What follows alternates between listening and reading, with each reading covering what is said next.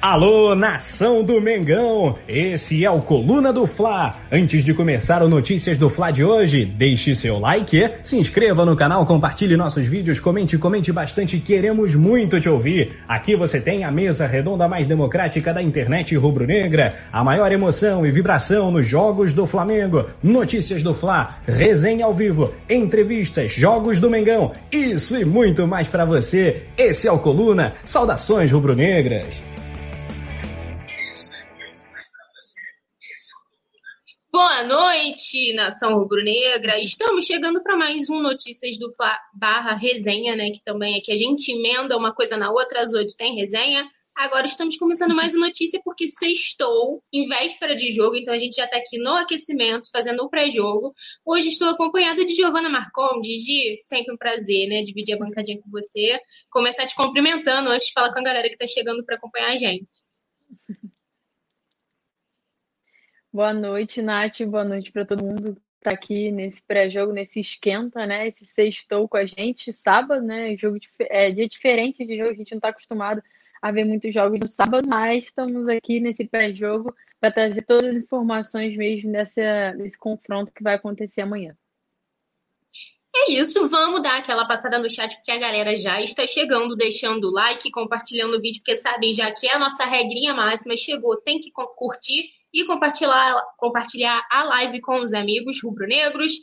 E vamos chegando aqui no chat, porque o Lucas Lima já está por aqui falando que já deu Mengão. O Lucas Lima falando também, dando boa noite, cumprimentando. O Manuel Carlos já cravou o placar do jogo de amanhã, falando 4 a 1 Flamengo.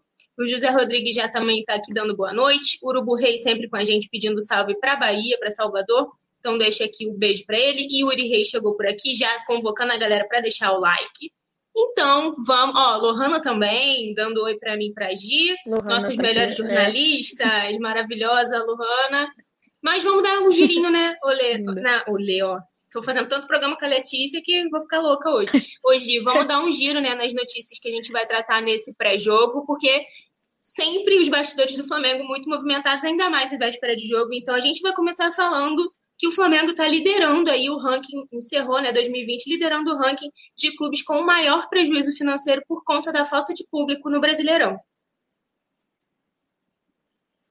É, e o Flamengo também divulgou já a lista de relacionados para esse jogo do, contra o Macaé, com o Michel e com algumas novidades no elenco.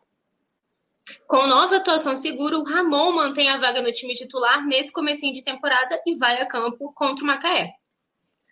Sem clube, Dedé treina com o preparador físico do Flamengo e a internet aí ficou ligada nessa situação do Dedé.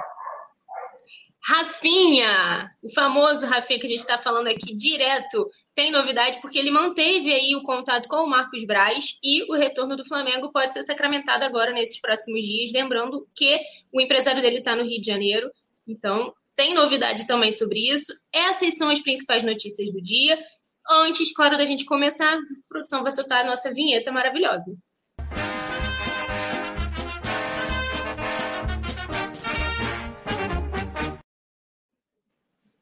Duvido que a galera não começou a cantar o nosso hino incrível com essa vinheta, que a gente sempre fica aqui, ó, dançando, começa o programa já animado.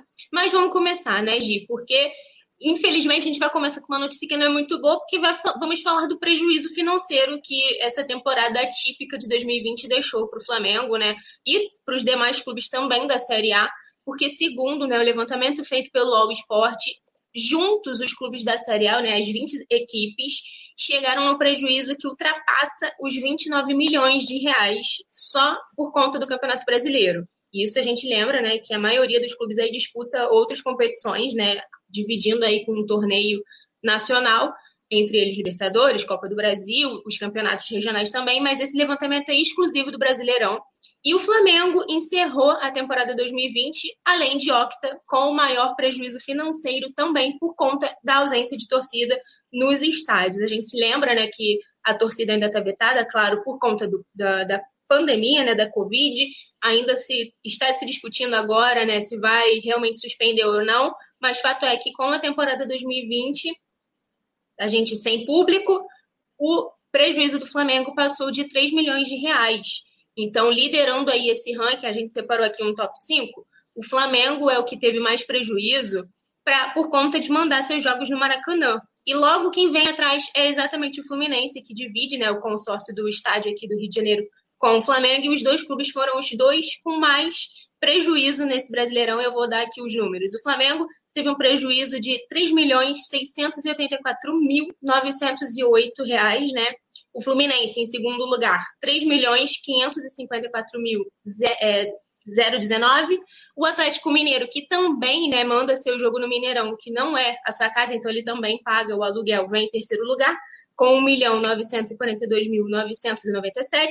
Botafogo, que apesar de ter também o consórcio do Engenhão, está em quarto lugar e gastou 1.903.211. E por fim, encerrando esse top 5, o Vasco da Gama com 1.614.361 reais. Esses são os cinco clubes que fecharam o torneio né, em 2020 com maior prejuízo financeiro.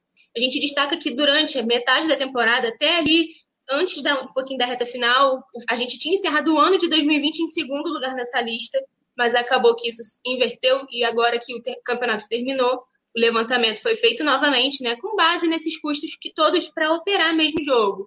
É, segurança, as despesas operacionais da partida, é, toda a dopagem também que os atletas passam, ambulância, tudo isso, né, tanto a arbitragem também, acaba gerando esse prejuízo de e a gente vê que o Maracanã acaba tendo um custo mais alto, né? Se a gente for parar para analisar que os dois clubes que mandam um jogo aqui dividem esse consórcio tiveram os dois maiores prejuízos, a gente vê que custa caro jogar no Maracanã sem torcida, né?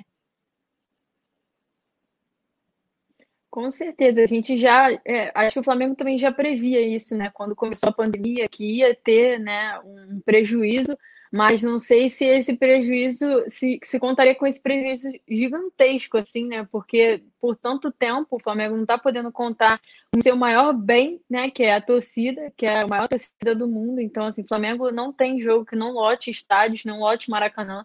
Até pode ser o jogo que for, né? O jogo do Carioca, é, com jogadores da base, com quais jogadores for, a torcida está presente, então o Flamengo está ali lucrando, né?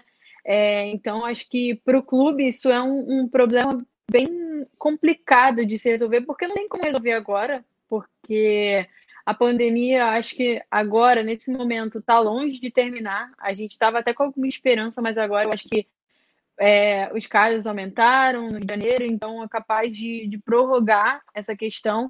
Então, para o Flamengo, isso vai ser péssimo, porque o Flamengo lota estádios então já tem, já tem esse prejuízo de não poder contar com a torcida, além de liderar esse ranking aí com de prejuízo financeiro. Então, para o clube, essa renda vai fazer falta com certeza. E o Flamengo vai precisar administrar isso nessa temporada, porque vai ser mais uma temporada típica para o Flamengo. É, e lembrando, né, Gi, que agora, né, na, no orçamento que eles fizeram de 2021 já, eles incluíram o retorno da torcida no orçamento já mais para o começo do ano. Então, realmente, isso Exatamente. deve impactar novamente os cofres do clube, porque contaram com dinheiro que a gente não sabe quando que vai voltar a entrar, né? A gente não sabe quando a torcida vai voltar a ser liberada, mas vamos virar a chave porque temos jogo e é importante. A gente. Carioquinha tem o seu valor e nossos meninos estão é representando e vão a campo amanhã. É isso, o Flamengo vai voltar a campo amanhã, no sábado, é, para encarar o Macaé às 6 horas e já divulgou a lista de relacionados com alguns reforços né, no elenco, que é diferente do que atuou no primeiro jogo contra o Novo Iguaçu. Vou ler aqui os nomes para todo mundo.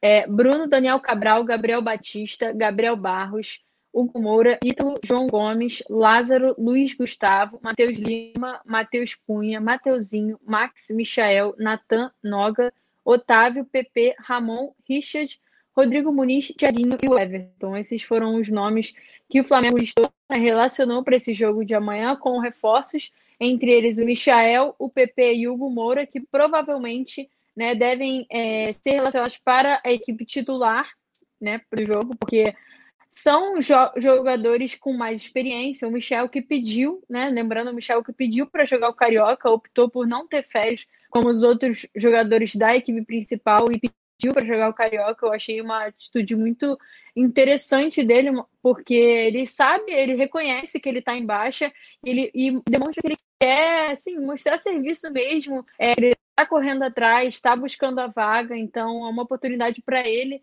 é, se redimir dentro do Flamengo e até cavar uma vaga no time titular, porque recentemente ele nem está conseguindo jogar direito mesmo, nem como reserva. Ele está tendo pouquíssimas oportunidades de time titular, então eu acredito que o Carioca seja uma oportunidade boa para ele, assim como o Hugo Moura, que estava lá no Curitiba, né? E o PP que vem entrado bastante com o Rogério Senna. É, o Rogério Senna que a gente percebeu que gostou muito dele. Então, são peças aí que vão, eu acredito que vão evoluir sim nesse Carioca.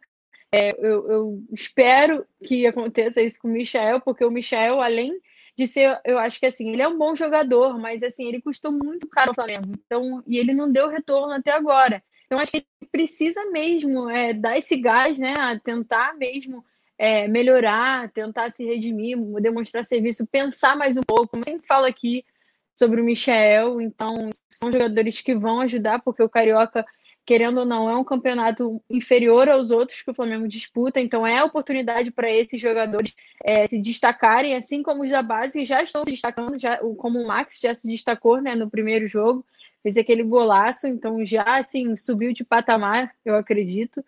Mas, Nath, o que você acha desses reforços aí do Flamengo? Eu dei minha opinião aqui, falando do Hugo, do PP, do Michael. Queria saber o que você acha também dessas novas opções que o Flamengo vai ter no time.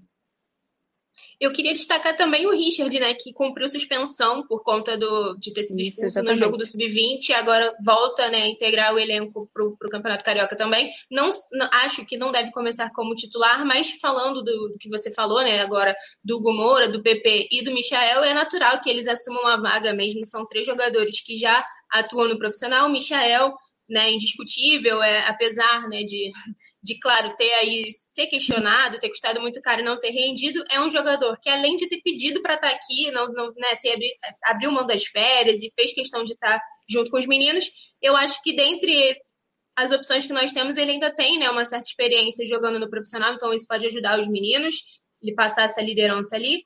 O Hugo Moura fez boas partidas, uhum. né? Era titular lá no, no Curitiba, voltou agora também. E o PP, como você disse, mostrou muito serviço com o Senna, né? teve muita oportunidade, caiu nas graças do treinador e vai ter oportunidade de seguir desenvolvendo seu futebol agora com o Sub-20. Então, acho importante esses jogadores ganharem sequência, assim como a gente sabe né, dos outros meninos também que vão continuar em campo, né? Daniel Cabral, o Natan Daniel Cabral era dúvida, né? Por conta de uma lesão também, sentiu a, a, perna ali posterior da coxa no jogo contra o Novo, Nova Iguaçu, não teve maiores problemas e foi relacionado também. Então vamos ver como que o Mauricinho vai montar, vai mandar esse time a campo, mas é muito importante a gente ter esses reforços. E já falando nisso, né, a gente também vai destacar aqui agora um outro jogador que era é considerado aí pela nação rubro-negra uma das joias mais promissoras, que é o lateral Ramon. Porque apesar do Flamengo ter vencido com um golaço ali no finalzinho do jogo, né, gol do Max, Ainda teve gente que questionou um pouco a atuação dos meninos, achou eles um pouquinho nervosos ali, outras pessoas já gostaram mais, mas fato é que para o Mauricinho eles podiam ter rendido mais, só que apesar disso, uma atuação ali que a galera gostou foi do Ramon, que teve mais uma exibição segura na lateral e dessa forma garantiu já uma nova oportunidade de vestir o manto sagrado e vai voltar a campo com o time do Mauricinho amanhã. Então, vale lembrar que ele, como eu disse, é um dos atletas que a torcida gosta muito. Assim que ele apareceu, né, junto com outras joias, naquele empate contra o Palmeiras, foi um jogador que chamou atenção. Primeiro pela posição, né? Lateral já é uma posição um pouco carente, então a gente, quando vê um jogador novo, promissor, a gente já fica de olho aberto com ele, né? E foi o caso do Ramon, que teve uma atuação segura e vai se ser mantido aí nesse time do Mauricinho, né? Ganhou oportunidade com o Domi, a gente sempre questionou muito o trabalho do Domi.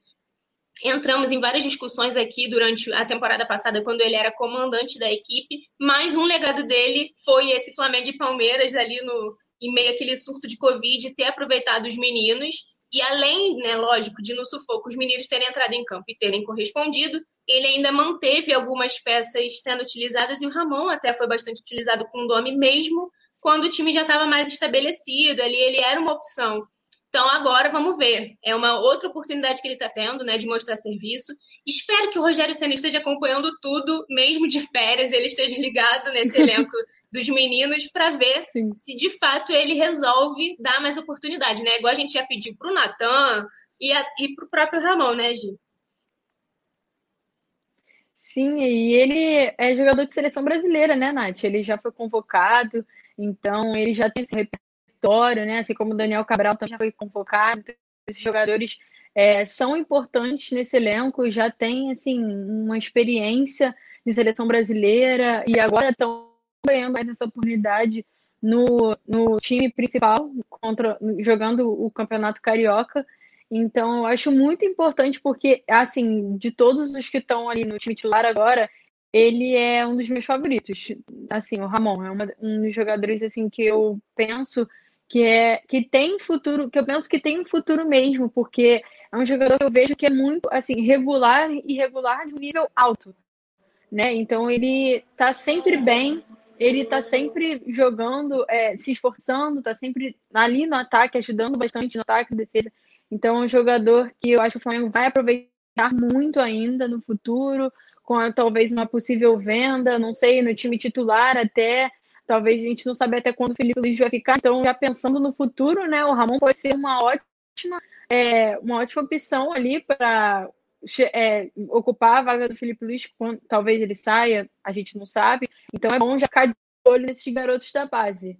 E, Nath, é, dá uma passada aí no chat, fala com a galera que daqui a pouco a gente vai falar da, do, da questão do Dedé. Aí. Vamos, antes da gente alvoroçar esse chat com Dedé e Rafinha, a gente tem que passar lá para ver o que, que eles estão falando já do Flamengo e Macaé, né? Claro. Meu pai tá aqui, Cássio Coelho, falando que 2 a 0 tá bom. O Anderson Calvocante, que tá na produção hoje, pedindo pra galera deixar o like. Vamos aumentar isso, né? Porque é pré-jogo, estamos merecendo. É, o Túlio Rodrigues está por aqui acompanhando, já ficar ligado, porque o Túlio tá no resenha logo na sequência, vai entrar aqui para falar com a galera. Leandro Martins tá por aqui também. Beijo para esse gongador. O Urubu Rei tá aqui cumprimentando a galera também. Cadê?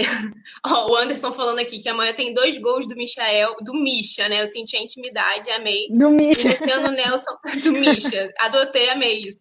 O, o Luciano Nelson tá aqui pedindo um salve para Manaus, então um salve lá para onde a nossa torcida é gigante, né? Muita, muito torcedor rubro-negro.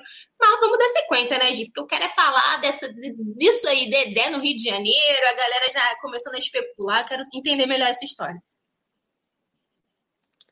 É isso, Nath. Então, é, a questão do Dedé foi a seguinte, que ele está né, mantendo o preparo físico, só para lembrar, primeiramente, o Dedé está sem clube, o Dedé rescindiu com o Cruzeiro, ele tem 32 anos, está sem clube, mas ele está mantendo aí é, a forma física e está utilizando o preparador físico do Flamengo, o Léo Melo, que está ajudando o Dedé a se, se, a se manter mesmo na forma, é, em forma, se manter, manter no preparo físico. Ele que ainda não, não sabe é, o destino dele, ele já tem 32 anos, né? Não é um jogador é, considerado novo, já está no final de carreira, então, assim, é, o Dedé é uma grande oportunidade. É, o, perdão, o Dedé está ali treinando e só para lembrar o Dedé já jogou, já foi é, sondado pelo Flamengo em 2019 então, é um, ali um jogador que está no mercado, né? Mas já não sabe para onde vai. É, os clubes já não estão querendo investir tanto nele por conta da idade, né? É, ele tem repertório, jogou muito no Vasco da Gama, muito mesmo, é considerado assim um, um, um, ídolo mesmo no Vasco. Todo mundo assim que eu conheço que fala do Dedé, fala muito bem da, da passagem dele aqui no Rio de Janeiro. Então, é um jogador que eu considero que tem um nível, um alto nível, né? Para a idade dele, eu ainda considero um jogador de alto nível, mas é, nesse momento eu acho que não seria uma boa para o Flamengo, não seria uma boa investida para o Flamengo, por conta da idade, por conta de, de não, ele não vai pedir um salário baixo, né? Ele já ele tem repertório, então a galera ficou um pouco entusiasmada lá na internet, falando Dedé, preparador do Flamengo. Mas, assim, a minha opinião é do Flamengo não investir agora num jogo como esse, porque tem jogadores à disposição, jogadores que não estão sendo utilizados, até mais novos que o Dedé. Lógico, não, na minha opinião, os que não estão sendo utilizados não têm até o mesmo nível do Dedé, mas é, para que trazer um cara que a gente nem sabe se vai conseguir jogar, entendeu? Porque ele sofre muito com lesões, já sofreu muito com lesões durante a carreira. É, é, jogador assim, agora ainda tá mais velho, sofre mais ainda com isso. Então é capaz dele não ser contratado mesmo por um time grande da Série A, é, por todas essas razões que eu falei. E a investida no Flamengo, já dando a minha opinião, é, eu não acho válida. Talvez uma questão que eu vi muita gente falando no Twitter, Nath, é a questão de preparar um contrato de produtividade para ele, né? Bota ele para jogar. Se ele jogar bem, né? Se ele fizer boas partidas e tal, aí o Flamengo sim assina, é, estabelece valores com ele, mas eu acho que chegar para ele oferecer um contrato, acho que não é o momento. E não sei se o Flamengo precisa disso agora. Acho que pode estar precisando de um zagueiro? Pode estar. Mas eu acho que outro zagueiro, assim, com outras características, mais novo. Chegou o Bruno Viana agora, então, assim, o Bruno Viana nem estreou. Então a, a galera se empolga, né? Mas eu queria saber a sua opinião, Nath, sobre isso. Eu acho que você concorda comigo, mas eu quero saber a sua, a sua opinião mesmo. O que você pensa disso? O Luciano Nelson está aqui no chat até perguntando se a gente acha que valia a pena o Flamengo é, pegar o Dedé por esse contrato de produtividade. Eu acho que ele não aceitaria. Mesmo se o Flamengo tentasse, eu uhum. acho que uhum. não é isso que ele está procurando, né? Como uhum. você disse, é um jogador sim que tem seu valor, não, e acho até, inclusive, uma pena a carreira dele meio que terminar da forma que a gente imagina que vai, né? Sem ele estar tá num time grande e tudo. Mas uhum. eu, sinceramente, não acho que, que ele seja um jogador para o Flamengo nesse momento. Como você disse, a gente tem o Bruno Vena que chegou agora, não estreou ainda. A gente nem sabe se ele vai render, a gente continuar investindo na posição que, claro, foi o nosso uhum. maior problema em 2020, né? A gente sofreu muito ali com a defesa, com a zaga, principalmente o Rodrigo Caio lesionado, é, muito convocado também para a seleção brasileira, volta sempre com problema também físico, né, de lá. A gente está até na expectativa agora da próxima convocação do Tite de como vai ser isso, como vai funcionar. Mas eu acho que como a gente tem o Natan e o Noga, que são jogadores mais novos e estão adquirindo essa experiência, talvez seja melhor a gente investir nisso do que investir um dinheiro alto no Dedé. A não ser que fosse uma contratação assim muito imperdível, só que a gente sabe que isso não vai acontecer no momento, né? Porque é um momento realmente que a gente está segurando a grana, não tem como, não está mais naquela ostentação toda. O Marcos Braz, mesmo, nosso vice-presidente de futebol, já falou sobre isso, que agora toda contratação vai ter que ser pensada, repensada e numa estratégia diferente. A gente vê até o próximo assunto tem a ver com isso também, né?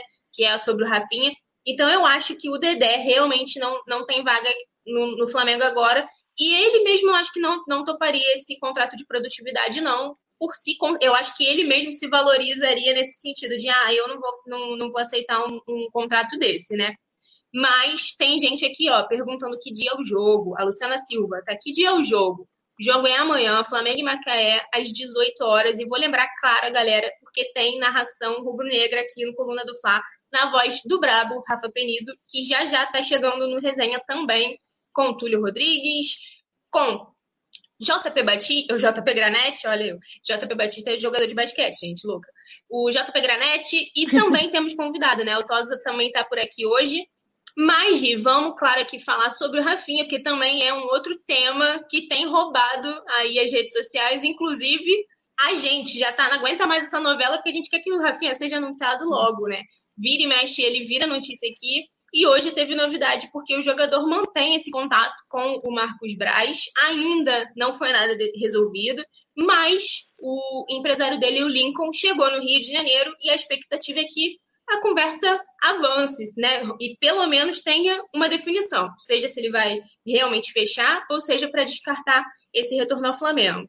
Claro que o Flamengo se mantém otimista, o jogador quer ficar, né? Quer voltar, na verdade, ele quer fazer esse retorno, mas a gente sabe que a questão financeira, como eu disse, é um problema em meio a essa loucura que a gente está vivendo de pandemia, contenção de gastos. A gente teve despesas extras né, em 2020, já que para o nosso orçamento inicial a gente tinha que ter avançado na Copa do Brasil, tinha que ter chegado mais longe também na Libertadores, o que não aconteceu.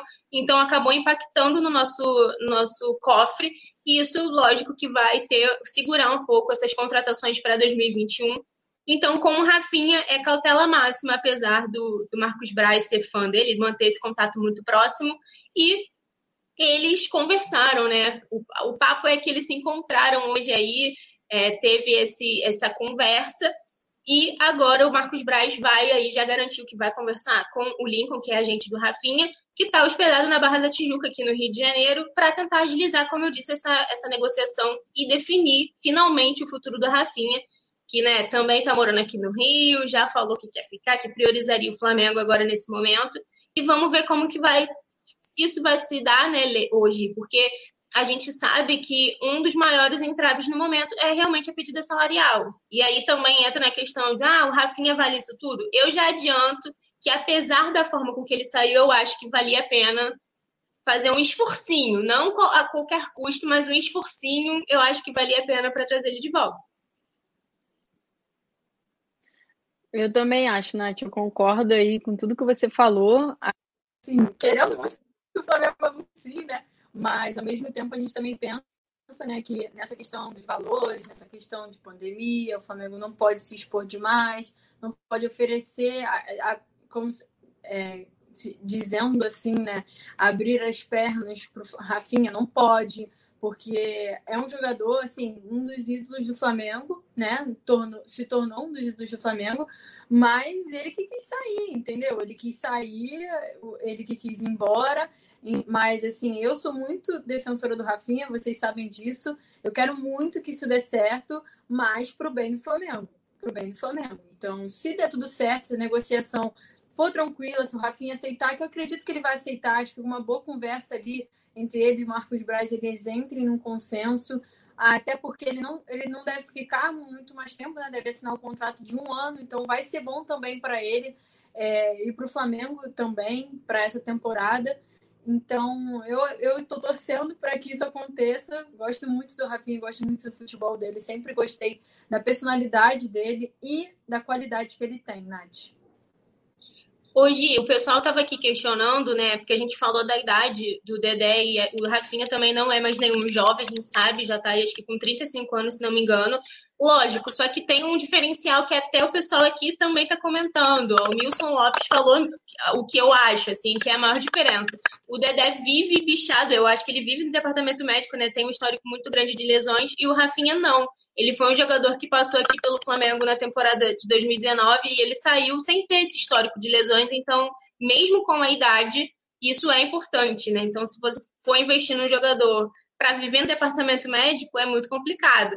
E até a gente brincou, né, que o Diego Alves publicou um, uma brincadeira. Respondeu o Arão hoje e ficaram. É, ah, esse ano tem mais. Aí ficaram brincando na, no nosso grupo lá da redação, ué, tem mais lesão, né? Porque ele foi um que ficou muito no departamento médico e acabou que a gente renovou o contrato com ele, teve toda uma novela e ele nem atuou direito, né? Então é muito complicado a gente ficar lidando com isso. A gente já tem jogadores ali no elenco que são experientes e que já tem esse histórico de lesões, como é o caso do Diego Alves. Então o Rafinha tem que vir, mas vir bem, sem ficar dando problema, né? Porque é uma posição que é muito carente. Então vamos ver aí que como que vai se resolver, porque virou uma novela já, agora a gente aguardar para saber o capítulo final. Mas, oito horas em ponto, a Alzira B tá por aqui, chegou já para acompanhar o resenha. O Laércio Santos também está falando por aqui. José Gustavo Linhares. Mas chegou a hora, né, gente? Oito horas em ponto, tem resenha pré-jogo com Túlio Rodrigues, nosso poeta, Rafa Penido, que é o brabo que vai narrar Flamengo e Macaé amanhã, João Pedro Granete com o melhor da reportagem. E claro que nosso convidado mais do que especial hoje, Tosa, tá por aqui. Então, eu e a Gi, a gente vai se despedir para ir para o chat. E agora a gente fica de telespectador ouvindo essa aula de futebol aqui para a galera repercutir as notícias do Flamengo. Então é isso, galera. Amanhã tem jogo, então acompanhe aqui no Coluna, porque a gente sempre fica ligado no pré, durante o jogo e no pós-jogo também. O melhor do Flamengo é aqui. Então até a próxima e tem resenha agora. Alô, nação do Mengão! Esse é o Coluna do Fla. Antes de começar o resenha ao vivo, deixe seu like, se inscreva no canal, compartilhe nossos vídeos, comente, comente bastante, queremos te ouvir. Aqui você tem a mesa redonda mais democrática da internet rubro-negra, a maior emoção e vibração nos jogos do Flamengo, notícias do Fla, resenha ao vivo, entrevistas e muito mais. Esse é o Coluna. Saudações rubro-negras!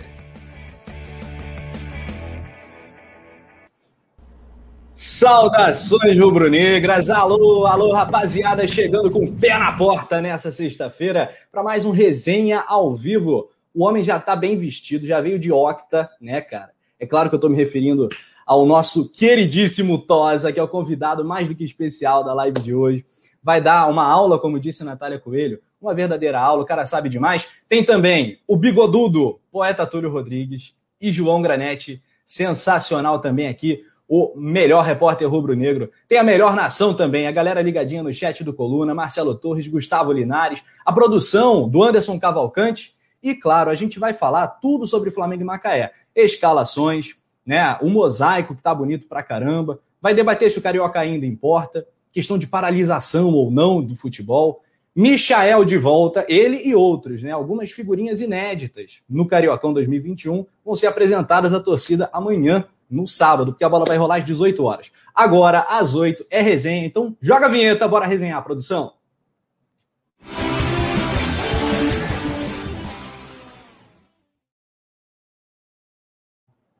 Olha só, o Nicolas Davi Gamer tá falando: cadê o jogo, pô? Ô, Nicolas, pelo amor de Deus. É o resenha pré-jogo, cara. O jogo é amanhã, às 18 horas, como eu acabei de falar, no Maracanã. Com um mosaico muito bacana também. Vamos, Flamengo, hashtag legal. Olha, os destaques das feras. Agora, vou começar, evidentemente, com o a ordem alfabética. Tosa, você dá o destaque inicial da resenha de hoje. Que prazer ter você, cara. Bem-vindo à coluna de novo, né? É, pois é. Mó tempão que eu não venho, né, cara? Mas, pô, muito legal estar aqui de novo. Um abraço, um beijo aí pro Tulhão, pro João, pra você, Rafa. Melhor narrador aí da nova geração. Quem não... É, o cara... Hoje começou assim, cara... Tosa? Assim, assim cara é bom, Cara, em dois minutos de live tu vai me fazer chorar, bicho. Cara, é bom. Cara, é. Bota sempre as narrações dele lá quando tem os jogos. Bota de todo mundo. Tem que botar do Rafa, que o Rafa manda muito. É, cara, muito feliz de estar aqui. Vamos falar aí de Flamengo, né? Porque é o que tem, né? Vamos que vamos. Vamos que vamos, no ritmo do octa patamar, o Flamengo que sonha com Hexatri estadual, né, que é uma conquista muito grande, né, porque eu fico bolado com a galera, principalmente da minha idade, do João, para baixo, né, que não, não consegue valorizar os títulos estaduais, e a gente, né, João, a gente pegou o resquício do Campeonato Carioca, né, a gente ainda sentiu o gostinho do velho Maracanã, mas aí eu acho, eu tenho uma teoria. Eu acho que o Campeonato Carioca começou a morrer assim quando mataram o Maracanã. Logo no momento em que mataram o Maracanã, o Carioca foi morrendo junto também. Ali o canto do cisne foi 2010, ali no, na última decisão entre Flamengo e Botafogo, talvez que foi a última final no Maracanã. Essa, infelizmente, a gente não venceu, mas as três anteriores foi o Pentatri. Fala aí, João Granete, seu destaque inicial e logo depois o Mário Bros do Coluna, meu ídolo poeta tudo.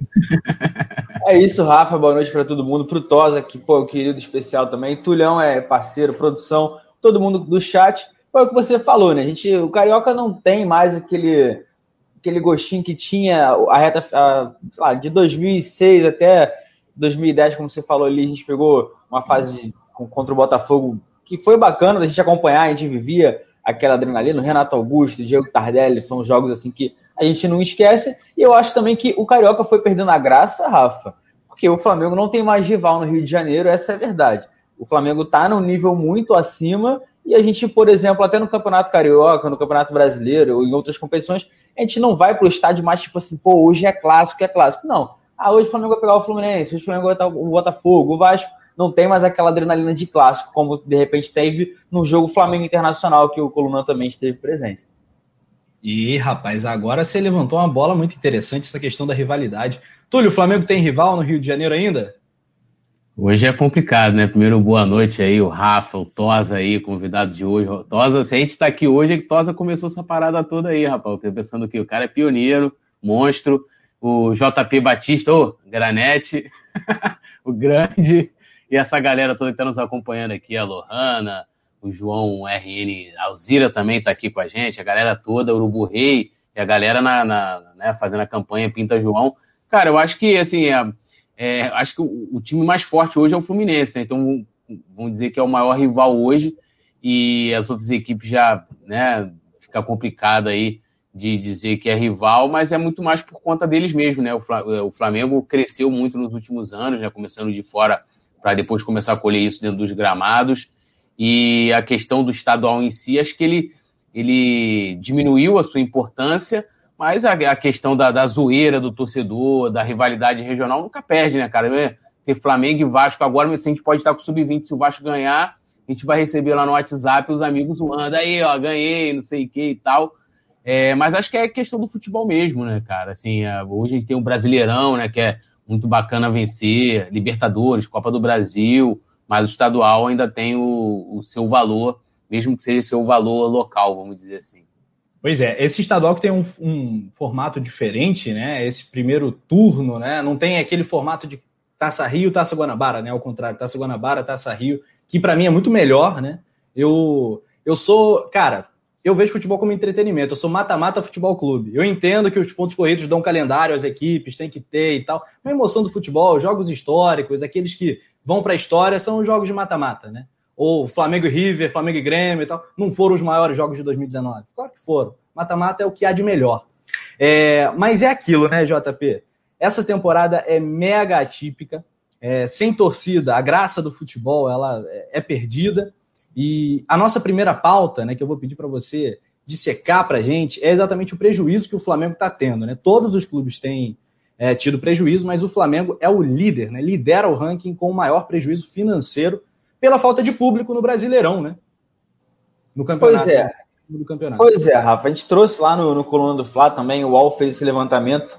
Tá até aqui, ó, pedir pra galera entrar no coluna do Fla.com que a gente traz tudo sobre o Flamengo, a gente tá sempre atento, então antes de todo mundo se inscrever no canal aqui no YouTube. E sobre o prejuízo, Rafa, foi o que você falou. A temporada é, é, atípica, né? Todas as equipes estão sofrendo com isso, só que o Flamengo paga por ser o maior clube do Brasil e também por jogar num estádio caro, digamos assim, para. O Flamengo tem que pagar. Ah, o Flamengo está ajudando o Fluminense.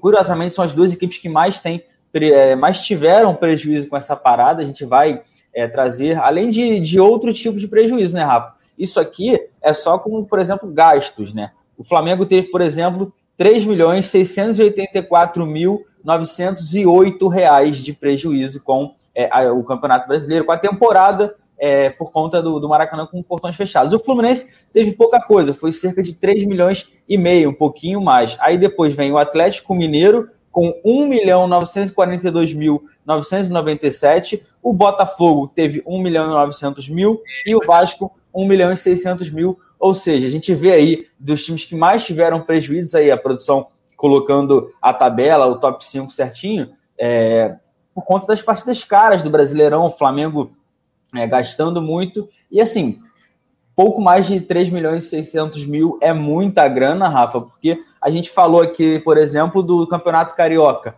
É um exemplo que a gente vai dar. O Flamengo fechou o contrato, acertou com o Record por dois anos e vai receber é, 3,9 milhões, ou seja, praticamente o Carioca sobra 300 mil reais que tu paga um salário aí de um jogador nem top, por exemplo, digamos assim, de, de um, um do, do, elenco do Flamengo. Então é aquilo, tá ruim para todo mundo, só que o prejuízo do Flamengo é muito grande, porque além disso, a gente não conta com a bilheteria, com só, é, sócio torcedor, que teve uma queda muito grande, que a gente sabe que é difícil ficar mantendo nesse momento de pandemia, que a gente há, há um ano a gente está aí né, vivendo com esse caos no mundo. E é isso, o Flamengo precisa buscar é, alternativas e o prejuízo é grande sem a presença da torcida com os portões fechados, Rafa.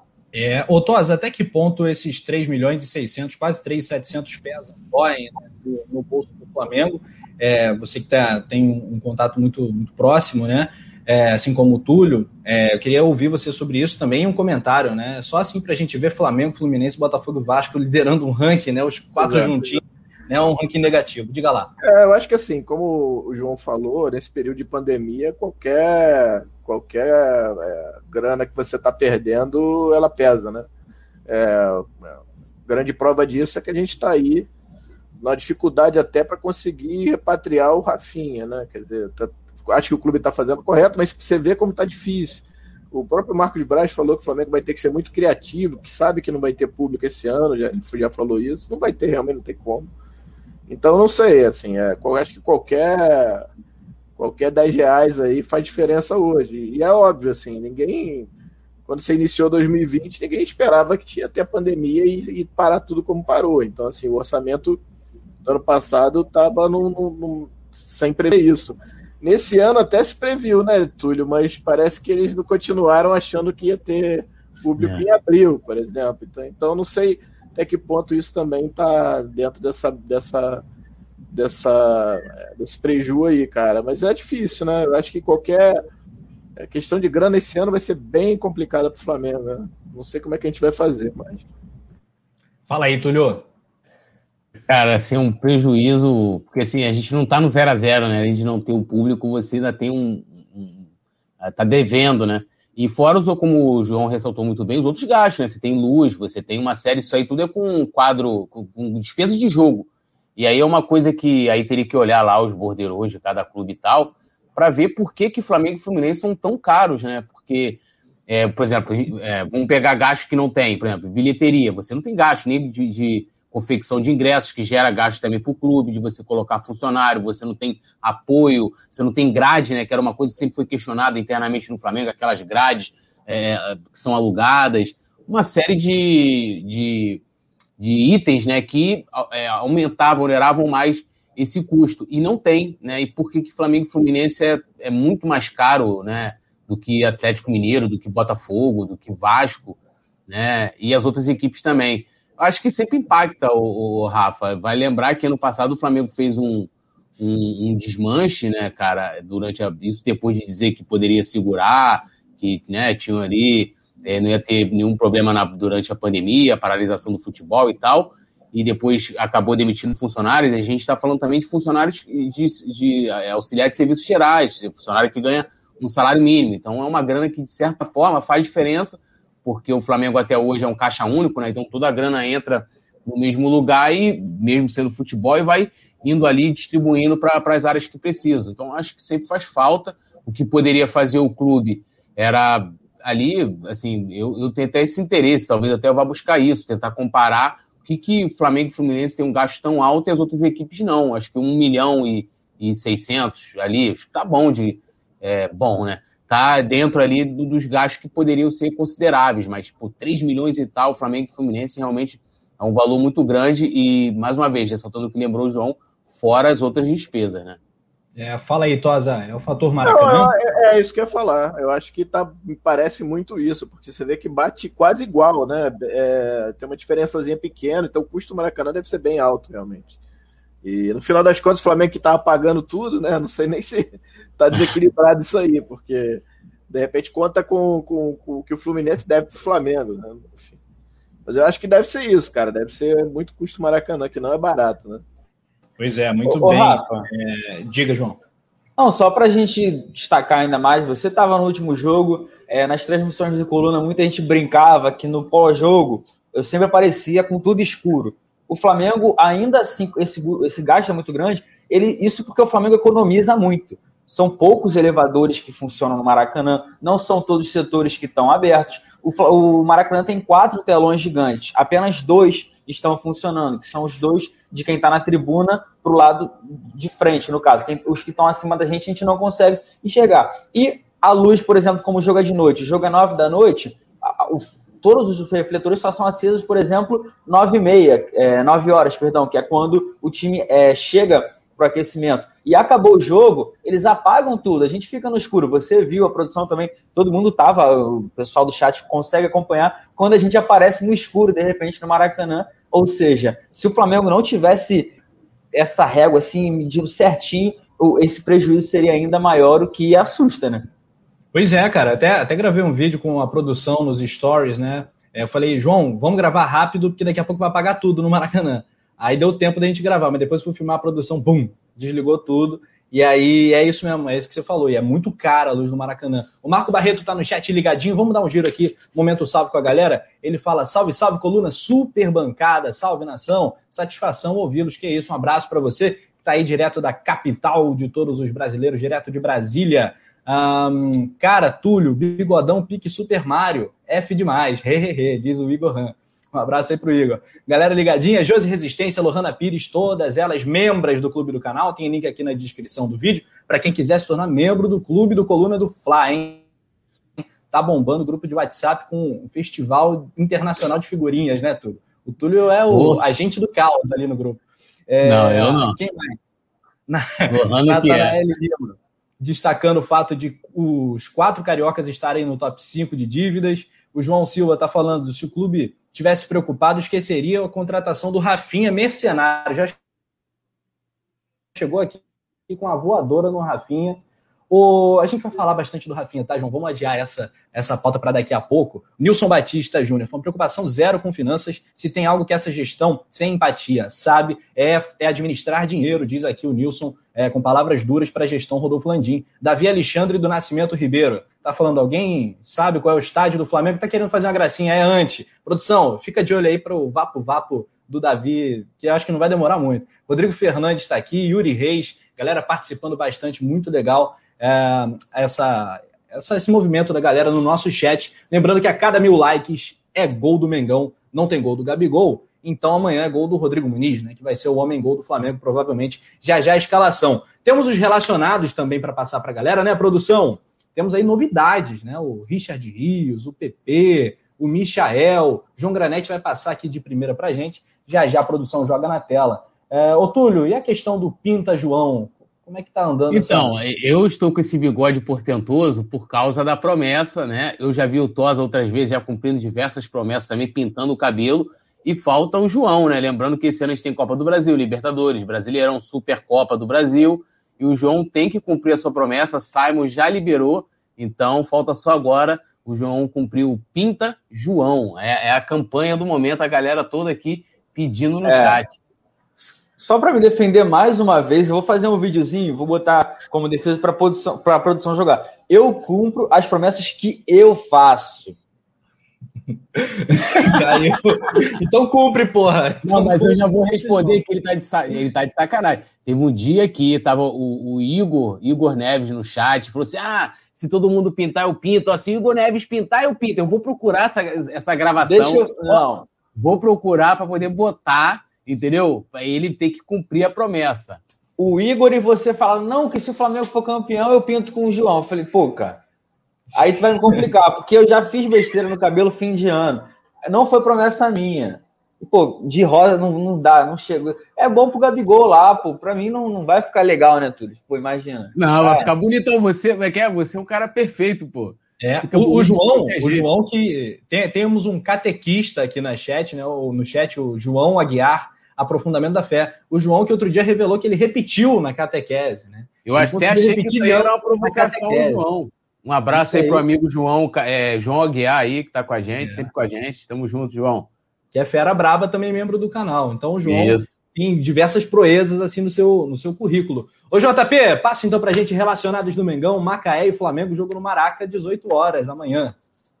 Pois é, o jogo tá marcado, a gente vai estar tá lá, vai ter a transmissão do Coluna do Fla você é, narrando, Poeta Túlio, eu, produção, todo mundo da redação, Nazário, que está sempre com a gente também, e o técnico Rogério, o Mauricinho, ainda não é o Rogério Senna, o técnico Rogério Senna vai estar de olho, e o Mauricinho é mais uma vez o responsável por comandar o time contra o Macaé. Os relacionados são Bruno, é, que é o goleiro da base, Daniel Cabral, Gabriel Batista, Gabriel Barros, Hugo Moura, que está de volta após o empréstimo que estava junto ao Curitiba, Ítalo, João Gomes, Lázaro, Luiz Gustavo, Matheus Lima, Matheus Cunha, Mateuzinho, Max, autor do gol na primeira rodada contra o Nova Iguaçu, Michael, Natan, Noga, Otávio, PP também que volta a ser relacionado, Ramon, Richard, Rodrigo Muniz, Tiaguinho e o Everton.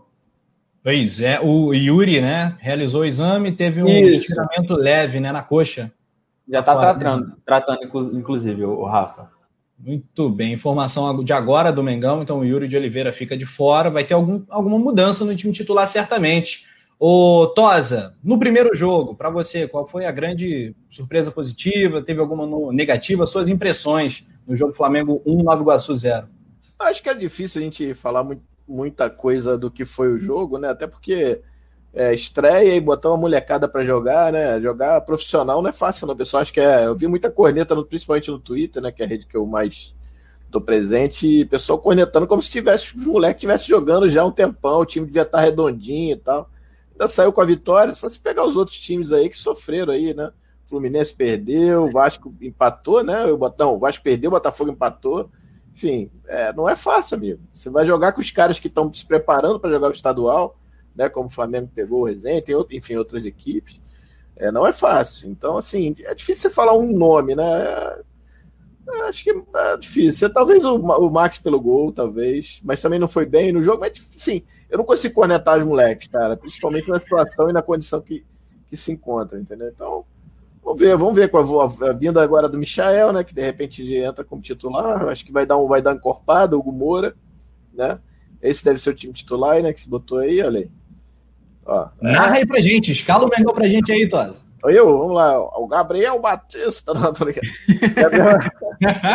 não sou você, né? Mas vamos lá. Gabriel Batista aí na, no gol, aí tem Mateuzinho, Noga, Natan e Ramon. É boa, boa zaga aí, ó. Jogadores que já jogaram no profissional, né? Quase todos eles jogaram, né? Hugo Moura, João Gomes, né? Que é também dois também jogaram profissional. Aliás, o Hugo Moura foi destaque no Curitiba, e sendo que o Curitiba era uma água danada. Então, pra você ver o nível que o cara, para conseguir se destacar naquele time, é porque foi, fez um bom brasileiro. Aí você tem o PP também que jogou no. Cara, todo mundo jogou no profissional já aí, né? Não, só talvez o Thiago, Thiago ainda não, né? Que é o Thiaguinho, que é o que veio lá do, do Náutico, né? Jogou no último jogo. Ah, chegou. Ah, sim, mas digo antes, né? Antes disso não tinha jogado. Ah, sim, sim, sim. É, Michel, PP e o Rodrigo Muniz lá na frente. É isso aí. É, é, vamos ver, cara. Eu, eu assim, molecada que tem alguma experiência já, né? Então, vamos ver se dá uma melhorada, né? É, mas assim, na boa. Cara, é, é jogar o que dá para jogar, cara. Entendeu? Assim, é, de novo, o pessoal do Macaé tá treinando desde sempre para jogar o estadual, então muito mais tempo, né? Então, vamos ver, vamos ver. Eu tô, tô confiante, porque eu acho que a molecada fazer um fazer um fazer um foguinho lá, vamos ver. Pois é, cara. As diferenças, né, Túlio, do, dessa escalação para do último jogo seriam o Yuri de Oliveira, que de fato está off, né, como o próprio é. informou, está cuidando da coxa. Aí entraria Hugo Moura. O Daniel Cabral, que também teve uma lesão leve, né? É, mas acho que não sei se ele vai se ele vai ter condição de jogo. Foi relacionado, João, Daniel? Foi, foi. foi. Perfeito, Já está tudo é, bem com ele. É, o Daniel talvez esteja à disposição, vai disputar a posição aí com o Hugo Moura. E também o, o PP no lugar, talvez, do Lázaro, não sei. É difícil. Talvez, talvez o Mauricinho tenha uma dorzinha de cabeça para escalar esse time, né, Túlio?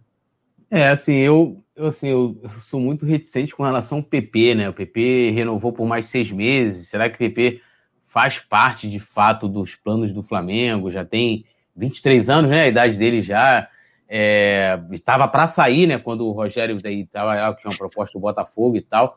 É, eu preferiria aproveitar mais o Lázaro, cara, botar o moleque para jogar. É, a galera fala muito do Lázaro, assim, é um negócio impressionante.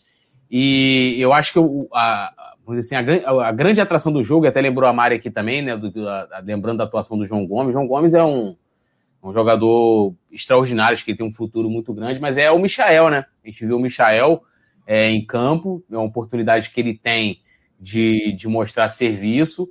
E vamos ver se ele consegue ser o cara que comande a garotada, né? E como o Tosa lembrou muito bem, a, a zaga ali, o Natan, né? É, o Natan e o Ramon jogaram naquele partido contra o Palmeiras. O Nog entrou depois também, entrou muito bem. Mateuzinho nem se fale, né? O Gabriel Batista já tinha experiência. Então, assim, é, é, é um, é um time que eu, eu acho que o Macaé vai ter até a mesma postura do que, que o Novo Iguaçu, de jogar atrás, né? Aquela, aquela preocupação toda. É, Macaé que um... perdeu o primeiro jogo, Macaé perdeu para o Bangu é, por 1x0. Isso aí. E vai ser um jogo interessante e contando aí que o Rodrigo Muniz cons consiga desencantar, né? Para não ser conhecido somente como, como é que é o cara que faz o homem da recomposição, né? Aí lembra aquela história que eu já contei aqui, né? Do Souza, né?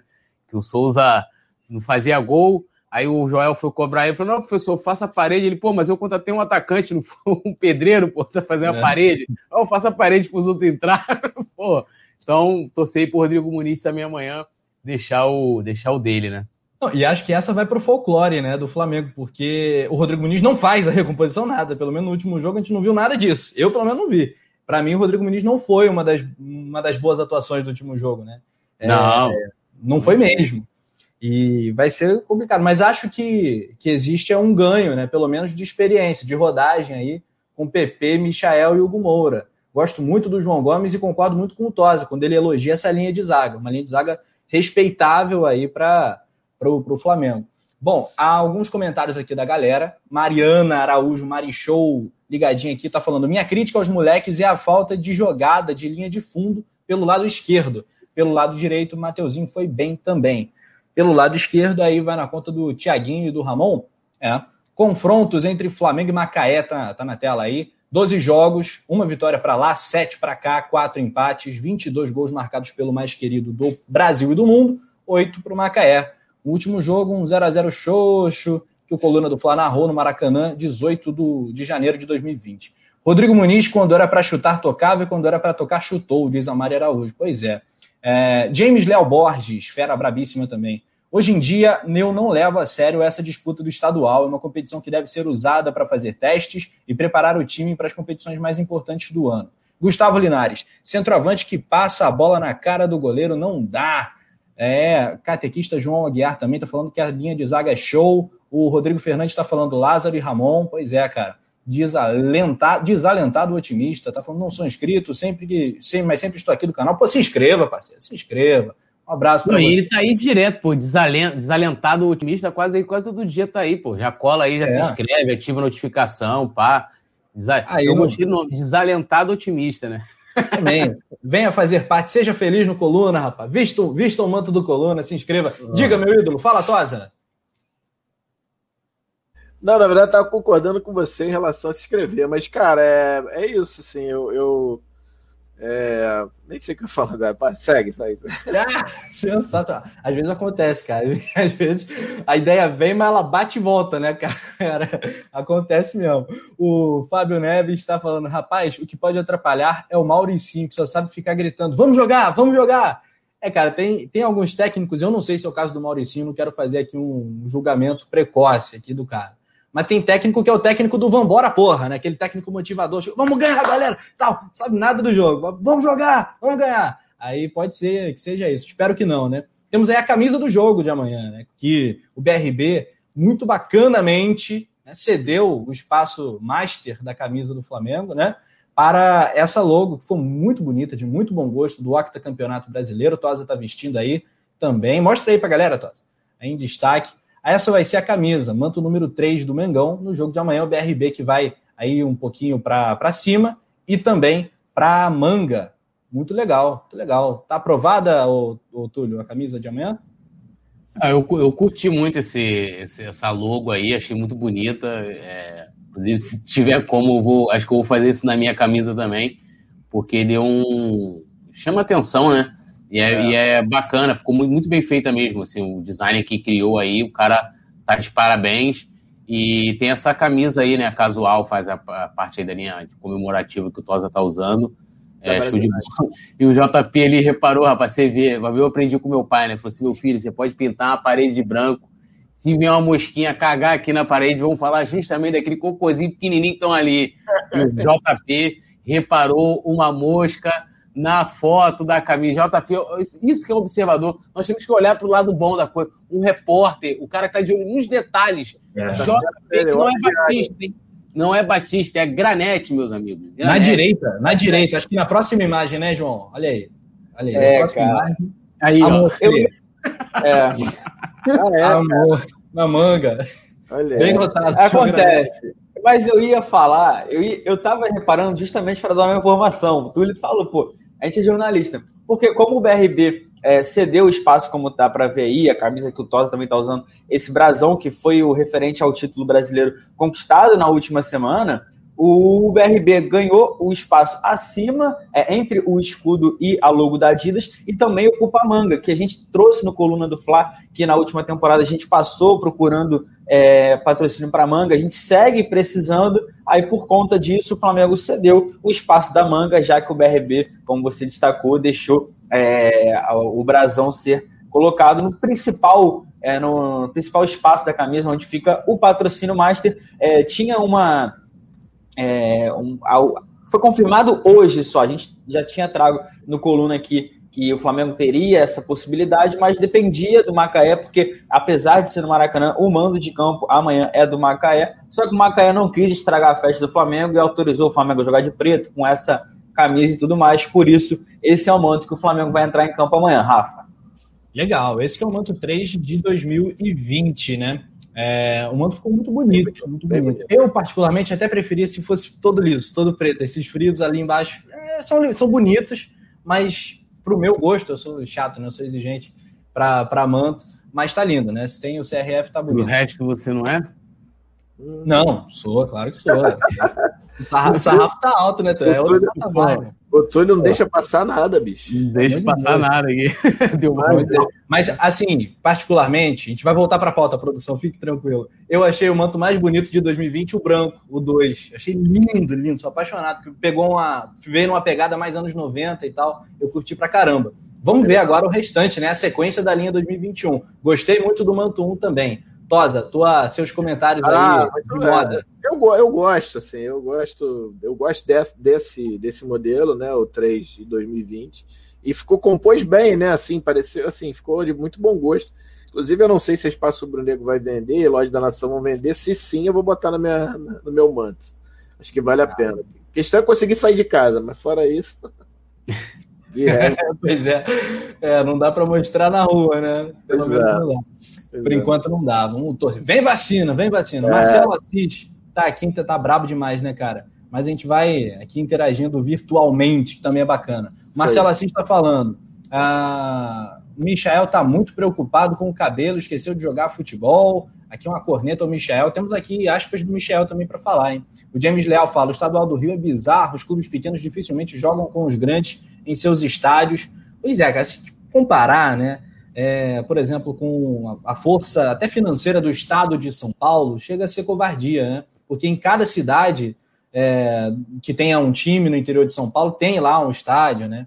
E aqui o Bragantino, os dois times de Campinas, né? Tanto o Guarani tem, a Ponte Preta tem, é, enfim, cada lugar de São Paulo tem estádio, realmente não dá para comparar. No Rio a gente vai acabar se limitando demais a Maracanã, Engenhão, é, São Januário, Volta Redonda, Macaé, acabou. Acabou. Acabou, não tem mais estádio aqui no Cariocão 2020. Bom, a fala do Michael, JP, ele revelou o motivo pelo qual ele abriu mão das férias do Flamengo, tá ligado?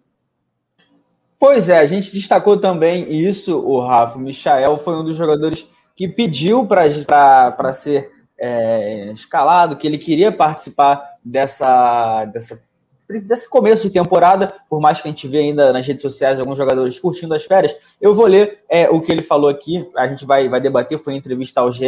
Ele disse assim: Fiz questão de me colocar à disposição da comissão técnica para a disputa do estadual, com o objetivo de colaborar com o grupo, me manter em atividade, crescendo e evoluindo no que for possível acho que será algo bem positivo para todos. Ou seja, ele sabe que ele não foi o que todo mundo esperava pelo, pelo que ele apresentou. A gente ficou na esperança de ver aqui no Flamengo o Michel, que foi o principal jogador, o jogador mais caro, no caso, contratado para a última temporada, mais de 30 milhões. Não rendeu tanto, nem chegou a brigar, tipo assim, não, não disputou posição, não fez aquela sombra que a gente gosta de falar, por exemplo, no Bruno Henrique mas aí é, a gente vê que na postura dele ele sabe disso, ele quer melhorar e por isso ele se colocou à disposição do Flamengo, do Mauricinho também, para disputar o estadual. É bacana ver também que o jogador não está assim acomodado. Ah, ele poderia muito bem ter tirado férias, tudo mais. Não, ele, ele quer melhorar, ele sabe que ele está devendo e por isso foi um dos motivos que o Michel pediu para jogar e vai estar em campo amanhã contra o Macaé, o Rafa. Tá mutado, Rafa. Agora sim. aí, meu garoto. É, moleque. Agora vai, agora vai. Ô, Tosa, o Flamengo chegou lá no Michel. Essa revelação aí, tá para quanto? Tá para quanto? Pois é. 36, é. 36 milhões. 36 milhões você leva. Aí é, tem um leilão lá, Corinthians, tal, o Flamengo pagou. É. Aí, é. custo-benefício, muito ruim. Mas você vê recuperação, você vê salvação. Então, eu, eu acho que assim, a gente tem que voltar um pouquinho aqui. É, todos os jogadores que o Flamengo contratou, é, 2020 foram todos pedidos do Mister, né? O Léo Pereira, o Michael, o Pedro, enfim, todos os jogadores foram contratados, Thiago Maia, é, todos eles foram. E o Michel, para quem, quem não lembra, no início do ano passado, estava bem, assim, eu acho que fez bons jogos, teve, teve três gols do estadual, teve gol em final, o pessoal não lembra. Por exemplo, ele, eu acho que ele estava bem com o Mister, né? Teve um jogo, o jogo contra o João de Barranquilha, por exemplo, lá, ele dá um passe pro gol, pro segundo gol do Everton Ribeiro. Entrou fazendo um fogo, um fogo danado, né? Fumaça danada, deu um drible lá, que eu até postei depois, eu vi aquela lembrança de um ano, né? Que eu acho que o jogo foi ontem, um ano atrás, contra o Júlio de Barranquilla. Tem, ele dá um drible do cara que ele dá uma caneta de, de calcanhar, negócio assim, que é, que é o jeito dele de jogar. E aí ele perde espaço quando o Flamengo troca pro, pro, pro Domenech perde mais espaço ainda pro Rogério. Então, assim, eu acho que ele entende Primeiro que, assim, na, me parece que ele quer ficar, quer, quer tentar né, ser útil e tal. E ele entende que, cara, a oportunidade pode ser agora. De repente ele se destaca agora no estadual, se destaca bem nesses jogos aí com os meninos, de repente consegue recuperar, principalmente acho que a confiança, mais que. A pessoa falou que parece que ele teve um problema, o Covid nele parece que foi bem braba também, teve problema negócio de respiração. Tem uma história dessa aí, não, não sei se o João talvez possa falar. Eu, eu lembro que teve alguma coisa nesse sentido, que ele, que ele sofreu bastante, enfim, teve isso também. Então, acho que assim, é, é uma boa oportunidade. Achei legal a atitude, sabe? Porque tem jogador, cara, meu irmão, caralho, meu irmão, fiquei o ano todo aí, fui brabo pra caramba, que fomos campeão agora, meu irmão, vou descansar 15 diazinho, sabe? Beleza. O cara falou, não, cara, eu quero descansar não, eu quero trabalhar. Eu quero voltar a jogar o que eu jogava. Isso eu acho louvável pra caramba, assim. E tomara que consiga, né? Seria bom pra, pra todo mundo, eu acho. É, é o, o, Rafa, só pra, para completar, o Michel, naquela época lá da Libertadores, ele foi um dos que mais sentiu também. O pessoal na volta teve um cuidado com ele, o Tosa lembrou muito bem. E foi isso. De repente, com perdendo espaço com outros treinadores, é, a gente viu o próprio Rogério Senna, que e muitas vezes preferia, botava o PP, a gente não entendia, e caramba, mesmo o Michel não rendendo tanto, ele também não tinha uma sequência, ele jogava, sei lá, sete minutos em um jogo, seis minutos em outro, então é, foi o que o Tosa falou, no começo da temporada ele até vinha fazendo boas partidas, ele entrou, deu drible, fazia um fogaréu danado, como o Tosa falou. Ele fez gol em classe contra o Botafogo. Contra o Botafogo, o, é. Foi o primeiro gol dele, né? É, o Gabriel mete a bola, ele dá um totozinho na saída do goleiro, assim. Ele fez bons jogos, assim, né? Teve na final, por exemplo, ele jogou bem, faz o gol. Teve outro jogo que ele dá passe pro, pro, pro Gabriel. Enfim, acho que ele tem três gols, né, no, no estadual do ano passado e duas assistências, enfim. É, cara, torcer para conseguir voltar, cara, é o que eu espero. E achei é. louvável pra caramba a atitude dele, sabe? Ah, isso com certeza. Túlio, teve. Houve alguns jogos né, da temporada passada em que a gente falou que o problema do Michel era a bola, né? Às vezes a bola era muito grande para o tamanhozinho dele, né? Mas talvez seja isso mesmo que o Tosa falou, da confiança também, né? Esse, essa é a grande chance do cara, né? É, eu, eu acho que é muito como os técnicos aproveitam o próprio Michel. Acho que o Michel tem um jeito muito específico de jogar. O Jesus conseguia aproveitar muito ele nesse, esses jogos contra o Botafogo, contra o Fluminense, é, foram gols em que ele partia velocidade. Era característica dele no Goiás, ele foi contratado por causa disso. O time do Flamengo, eu até falei isso aqui essa semana, joga de forma diferente, apesar de que de vez em quando tem, explora a velocidade do, do Bruno Henrique, mas não é uma constante, é um time que tabela muito, que toca a bola, né? É, é, é diferente. Tanto que uma, da, assim, uma das piores atuações do Michael foi justamente quando ele entrou como titular. Acho que uma única vez foi esse jogo justamente contra o Santos, acho que ele foi titular naquela partida e acabou fazendo foi na vila. jogadas de contra-ataque, né? E deu o passe pro, pro Gabigol. Mas eu acho que tanto o Domi e tanto. Perde o gol também no. no, no... Perde, de é, cara também. Foi, lá no início do jogo, teve uma chance foi. de ficar pra fora.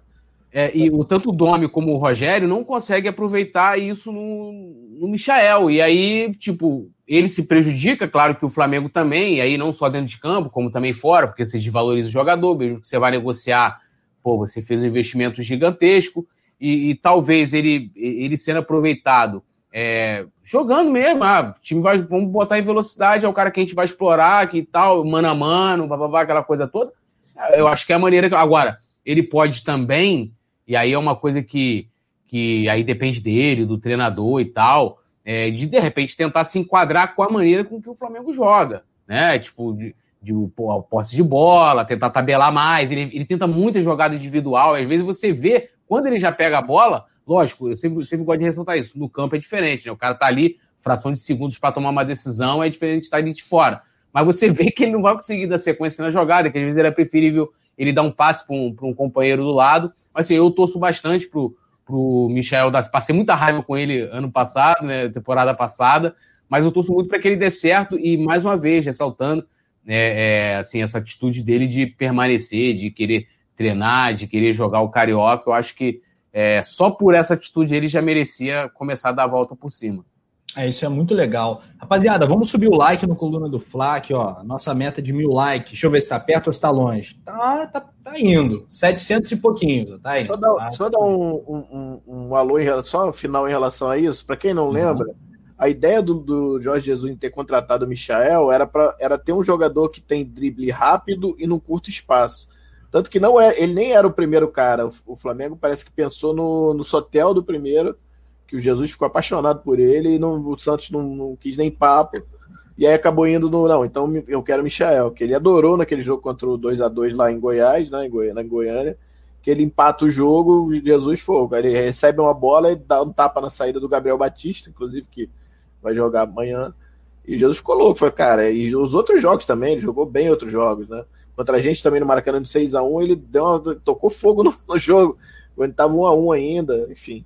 Vamos ver, eu tô a torcer, cara. É um tipo de jogador que a gente não tem no elenco, que é o cara que tem drible curto e velocidade, que é difícil isso. Mas é aquilo, né? A escolha, né? Decis, tomar decisão é complicado. Aí você depende muito de confiança, depende do físico pra caramba, ele tem que estar tá bem fisicamente. Então isso tudo mistura, Covid, enfim. Vamos ver. Vamos ver. Ô, Aqui. Vamos lá, fala aí, não, João. Vai, já, vai, depois eu, vai, Vai um momento salve rápido aqui. Léo Luiz Fagundes está falando fora Rogério Ceni volta Jorge Jesus. Olha só. É, Nenzo Soares tá. Flamengo relaciona Michael, Hugo Moura e PP para o duelo com Macaé. O trio é a novidade para a segunda rodada. É isso aí, deve começar jogando. Nenzo Soares dando recado. O Andrei Guerreiro tá falando: é nítido que a questão do Michael é psicológica, ele é muito afobado, quer driblar além do necessário, baixa a cabeça e sai correndo sem dar conta da linha de fundo e desperdiça a jogada diversos comentários aqui, muita gente demonstrando também é, apoio, tentando incentivar o Michael. Estou nesse time também, acho que é assim que tem que ser, é um ativo do clube, tomara que ele se valorize aí e dê resultado aí para o Mengão. Fala aí, João, o que, que você vai falar para gente? Não, porque na, na, fala do Tosa, tem uma coisa que me chama a atenção, porque foi o que eu até estava comentando ontem, pensando até na resenha com os amigos no WhatsApp aqui falando, tipo assim, pô, outros jogadores a gente de repente esperava ou não. E também nas redes sociais teve um, uma polêmica hoje, queria saber, de repente, de vocês, o pessoal do chat que gosta de comentar, porque isso foi assunto quando viram uma foto do Diego Alves, que falava, pô, o Diego Alves passou a temporada toda tratando e que não sei o quê, e na hora que ele podia acelerar e focar, ele tirou é, tirou as férias, como o que o, Toda falou, ah, passei a temporada toda, que não é o trabalho dele, não tem culpa de ter se lesionado, deixando bem claro aqui, mas foi um, um debate na internet que gerou que tá sendo assim. O Michel meio que colocou é, os outros assim na berlinda. Pô, todo mundo acaba falando, ah, o Michel fez isso e fulano não fez. Na, nas redes sociais nada passa batido hoje em dia também, né, Rafa? Opa, passa nada, cara. Aqui o Marcelo assiste falando do Túlio, que o Michel lembra o Iranildo. Tá resgatando o Iranildo. Iranildo Chuchu jogou muito mais, né? Iranildo Chuchu era. Chuchu, Chuchu em 96 era, ele entrava no segundo tempo lá, era papai Joel. É, o técnico do Vasco botava, era Brenner também, é, acho que era Brenner ou, ou Denner, não lembro. Não o Denner aqui que falecido, mas é um outro jogador. E aí o, jo, o Joel botava o, ao mesmo tempo lá o Iranildo para entrar no segundo tempo. O Iranildo só dava passe pro Romário e meter gol. Pois é, eu, eu tenho uma foto com o Iranildo, cara. Acho que eu nunca postei essa foto. Pô, quando eu vi o Iranildo. Pô, ele tá gordão agora. Ah, é. Ele era magrinho, né? Raquítico. É, pois é. Pô, mano, Iranildo é mito, viu? Se fosse hoje, Iranildo ia estar tá nas cabeças aí. ia ser seleção. Gustavo Linares, Soteudo é muito mais bola que o Michel, aí eu concordo. É, o Sérgio Nussi, engraçado, na atual situação, e o Inter apresentando Miguel Henrique Ramírez, o Galo gastando. Sobre o Michael, ele joga muito mais, mas é um estilo que precisa de campo para correr. É, aqui muitos falam, né? O time do Goiás jogava em função do Michael, no Flamengo isso não acontece.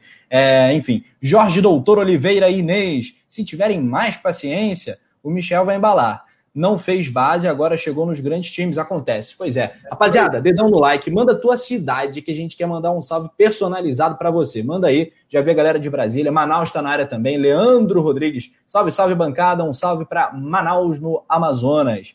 É, o catequista João Aguiar está cobrando tudo, tem que postar essa foto com o Iranildo. Simone Barbosa. É, tem que postar, pô. A verdade é que ele só dribla, não faz lance, mas vai melhorar. Enfim, tomara que ele melhore. Simone. Bom, poeta Túlio, uma pergunta capciosa que a produção separou pra gente. Campeonato Carioca ainda importa?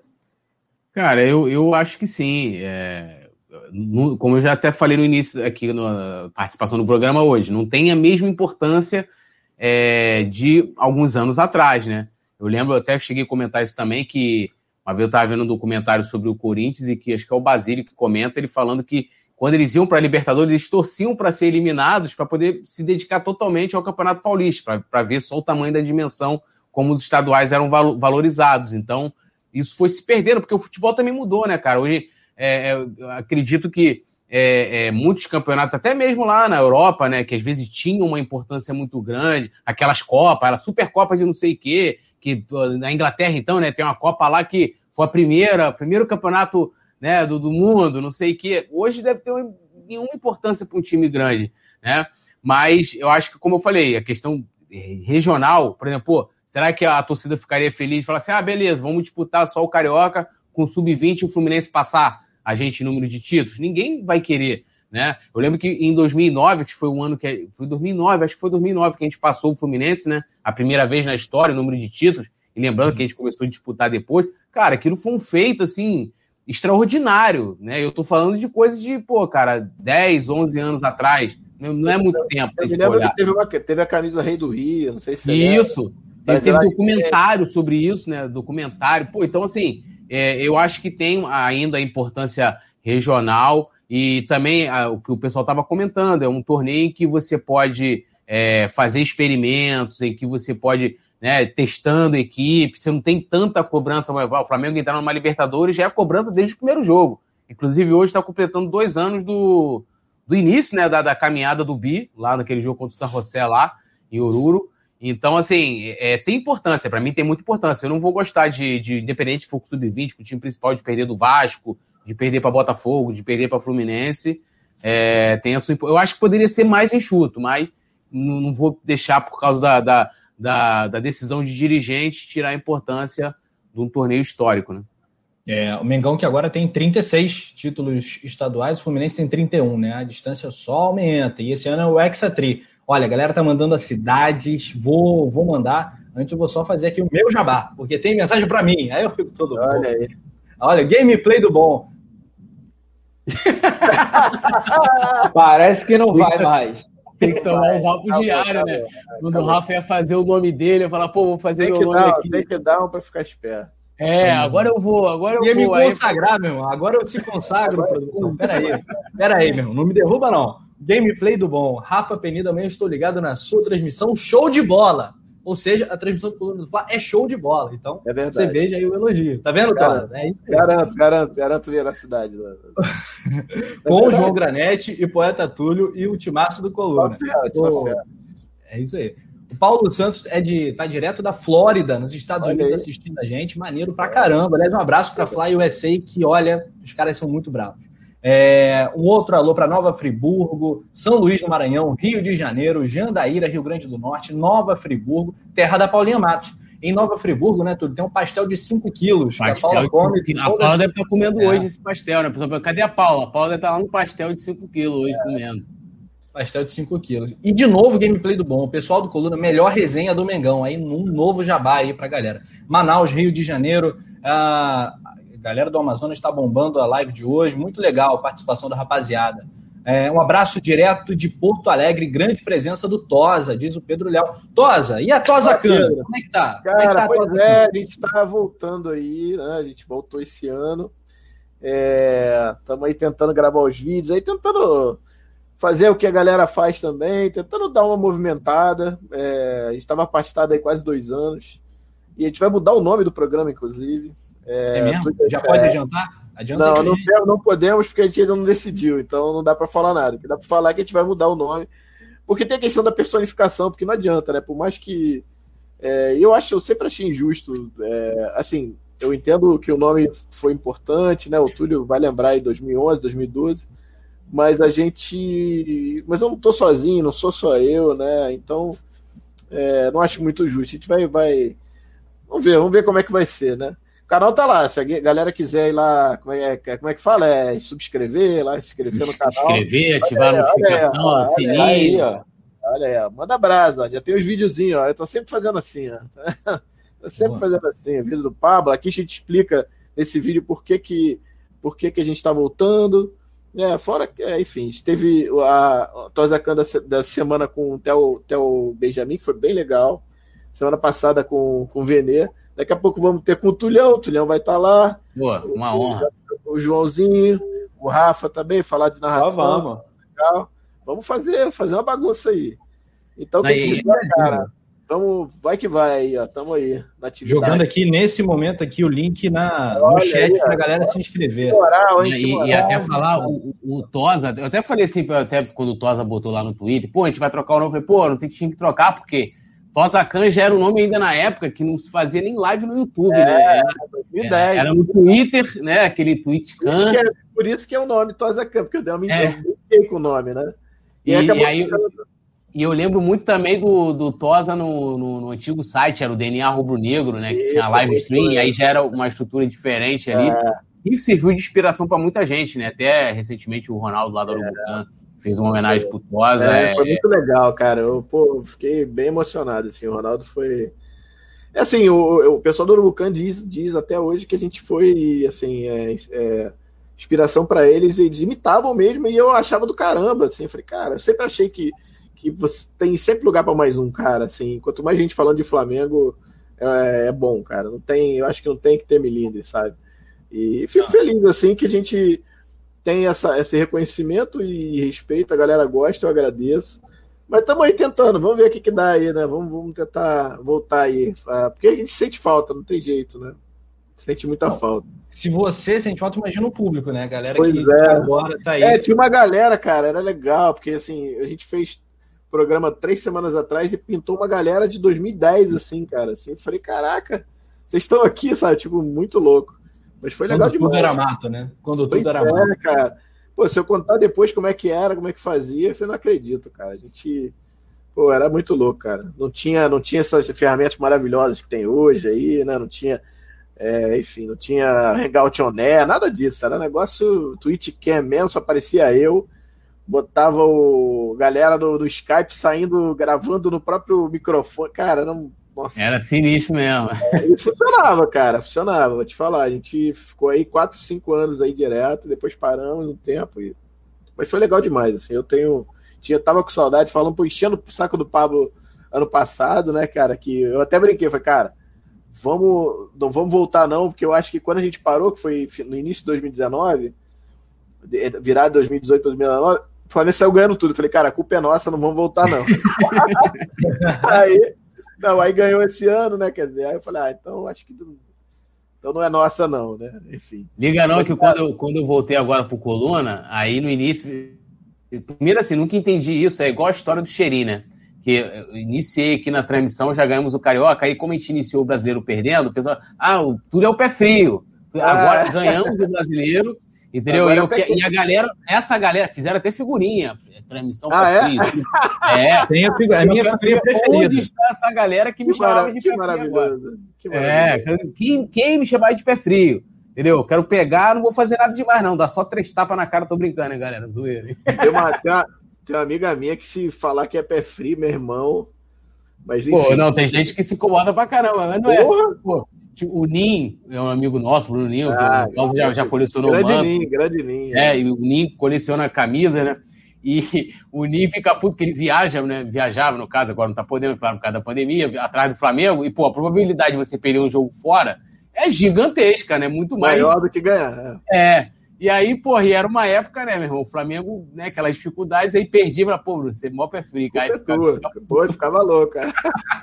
Muito bom, rapaziada. Olha só, eu perguntei para o poeta Túlio se o Carioca ainda importa. Vou repetir a pergunta para a galera do chat, sim ou não? Vamos aí na lata, sim ou não? João Granete, o Campeonato Carioca de 2021 terá qual a importância para o Flamengo para essa temporada? Ainda importa o Cariocão? O Flamengo maior campeão com 36 títulos. Eu acho que importa. é, não tem é, o atrativo que a gente quer. Não é a competitividade que a gente gostaria de ter, só que é importante. Eu acho que o Flamengo pode usar de uma maneira diferente. Um exemplo que, assim, agora falando como torcedor, deixando o lado do jornalista de lado. O exemplo do Atlético Paranaense nos últimos anos me agrada, que ele usava o time sub-23. O problema, óbvio que a gente tem aqui um contrato um, da, da, da, da CBF, ó, da FERJ que exige, mas aí o Flamengo, em outros, não sei se ele tem a condição de mudar, porque a partir do momento que o Atlético Paranaense começou a meio que deixar de lado o estadual para o time principal, foi quando eles conseguiram ganhar um, um espaçozinho na cena. Eles foram campeões da Sul-Americana, eles foram campeões da Copa do Brasil, e a, ali todo mundo falou, pô, de repente é isso. E nas entrevistas a gente via falando que isso foi fundamental. porque além disso foi ali onde surgiram grandes destaques. O maior deles, por exemplo, foi o Bruno Guimarães. Ele conseguiu jogar o Campeonato Paranaense muito bem, ganhou destaque, foi vendido e hoje é ídolo do clube. Então, acho que o Carioca tem o seu valor sim, não tem a mesma importância, e é o que o Túlio falou, a gente quer ter a hegemonia. E para ter a hegemonia de tudo, a gente tem que ser o maior vencedor em tudo. É, a distância é gigante? É gigante, só que a gente quer aumentar, porque é aquela frase que a gente brinca. O carioca, ah, não vale nada, mas perde o carioca para você ver. Né? Se perde, exatamente. É, é perde o, o carioca pro Botafogo. Não existe, então. Não, e, e, outra, né, Otose, tem aquela importância que muita gente nem lembra, mas é de valorizar os ativos, valorizar jogadores. Então, a gente pega o trabalho do Rogério Senna, é um trabalho que é uma montanha russa, de, de altos e baixos, agora parece que está indo para um, um caminho bacana. Né? Mas, se a gente parar para pensar, o Rogério Senna praticamente ressuscitou o Gustavo Henrique. Rogério é. Ceni deu, deu, ao Arão assim, uma condição elevada. O Arão mudou de patamar. A gente achava que isso não podia ser possível, do que o Jesus já é. fez, ele conseguiu aumentar mais ainda isso, né? Porque ele vai e recua o Arão, o Arão joga muito bem como zagueiro, né? Quer dizer, tem dedo aí do cara. Mas falando, eu, eu acho que você vai me perguntar se, o que, que eu acho também. É, eu brinco que eu sou da época que a gente só jogava estadual, né? O brasileiro é, claro que assim, eu, eu, eu sou. Não, na verdade não é muito verdade, porque eu começo a me ver como, como torcedor do Maracanã em 83. Então eu peguei o final da era de ouro aí, né? Mas assim, é, eu me lembro, por exemplo, nos, nos, anos 90 e principalmente início dos anos 2000, é, o, o, estadual era a única coisa que, que, que, tinha. Então a gente esperava o ano, quando era ainda no, no primeiro semestre, né? Que foi no segundo semestre muito tempo, mas quando era o estadual no primeiro você ficava esperando o ano virar para poder jogar o estadual e ter alguma coisa para curtir, né? Então, assim, é, é, mas, mas aí é aquilo que você falou, quando o Flamengo começa a, a, a ficar longe do resto e começa a brigar em cima por brasileiro e títulos e tá brigando lá em cima, o estadual, não vou dizer que ele fica em segundo plano, mas como o João falou, ele, ele, tem, ele tem importância, mas não tem a mesma a mesma, não é importância, como é que eu vou dizer, não tem o mesmo peso que tinha antigamente pro Flamengo da época. Hoje, assim, o estadual é ok, mas assim, se você montar uma equipe mesclada, o Flamengo ganha o estadual, na minha opinião. Entendeu? Então eu brinco hoje que o estadual é como se você estivesse brigando com um bêbado. Se você bate nele, é, você, pô, é obrigação, mas se você perde, é uma vergonha danada. É mais ou menos isso. Então, assim, o ideal, eu, eu, eu também gosto da ideia, como o João falou, do Atlético Paranaense que o Atlético Paranaense faz de, de, ah, cara, vou botar um time sub-23 lá. A gente nem tem o time sub-23, essa é a primeira coisa, que chama o time de aspirantes, né? Então a gente joga efetivamente com o time sub-20, que, que, é uma diferença absurda. É, mas faria, dava para fazer um time mesclado e jogar, por exemplo. Mas não acho que não vão fazer isso. E, e aí a gente, assim, os dirigentes dão o valor que, tem, que eles acham que tem que dar, a questão da hegemonia, tem que ganhar tudo, tem que ganhar tudo. Enfim, é, vamos, vamos ganhar, mas essa aí não tenha dúvida, vamos para cima deles aí também. Legal, cara. Acho que é isso. Completa, pode completar. Eu acho que é isso. Acho que tem, tem o seu valor, mas eu, eu a analogia do brigar com bêbado, acho que tem, tem muito, encaixa bem no, no que o Flamengo tem dentro desse estadual hoje, né? É verdade, cara. Amanhã o Macaé, né? Eu volto a frisar, estreou com derrota para o Bangu. Bom, no campeonato do ano passado, o Flamengo também começou com os crias, né? E temos aí a arte que a produção separou para gente saíram, vazaram Dantas, Rafael Santos, Vinícius Souza, Yuri César, Luiz Henrique, Lucas Silva e Vitor Gabriel. Permanecem Gabriel Batista, Mateuzinho, Ramon e Hugo Moura está de volta também. Quais desses aí você gostaria de resgatar, Túlio? Você acha que o Flamengo negociou mal eventualmente? Seus comentários aí sobre esses, esses que se foram aí, principalmente no ano passado. Cara, não vou dizer que negociou mal, mas eu gostaria de ter visto no profissional o Yuri César é. né? e o Vinição também por exemplo, naquele momento que a gente ficou no passado na, lá na, na, no surto de Covid, acho que era um moleque que poderia ter sido aproveitado ali, já tinha sido negociado, foi uma estratégia que a diretoria adotou ali para não deixar a molecada. ia ter muita oportunidade, né? E negociar. É, mas eu gostaria de ter visto esses dois jogadores ali, o Yuri César e o, e o Vinição, né? O Vinícius Souza é, no, no, na equipe profissional. Acho que ia ser bem bacana. É, o Vinição jogou até com o JJ, era um cara que ele gostava Sim. muito. Mas, enfim, o Flamengo. Sim, mas naquele momento ali, a molecada meio que. Alguns, né? Por exemplo, o próprio Natan teve uma sequência, o, Hugo Souza, né? Uma galera teve, conseguiu ter uma sequência de jogos e ali, né, naquela cobrança que a gente conhece do Flamengo. Né? Perfeito. Os dois zagueiros deixaram, né? Agora a gente tem uma dupla que para mim é bem melhor, muito, muito, muito, muito, mas muito melhor, Natan e Noga. É, agora, falando de zagueiros, né? E saindo dos crias, indo já para quase que um time de master, a galera tá comentando muito o nome do Dedé, você acredita, Tosa? Ah. Dedé é um cara que foi especulado em vários momentos no Flamengo, em vários Pô, momentos. Cara, vou te falar, Dedé, Dedé se viesse em 2019 dava para fazer um caldo ainda, mas agora, cara, o cara ficou quebrado, ficou largado. Cara, eu não. Eu assim, quer, quer treinar no Flamengo lá para se recuperar, a gente dá, tudo bem, pode usar lá, pode usar os preparadores novos, mas, cara, não dá.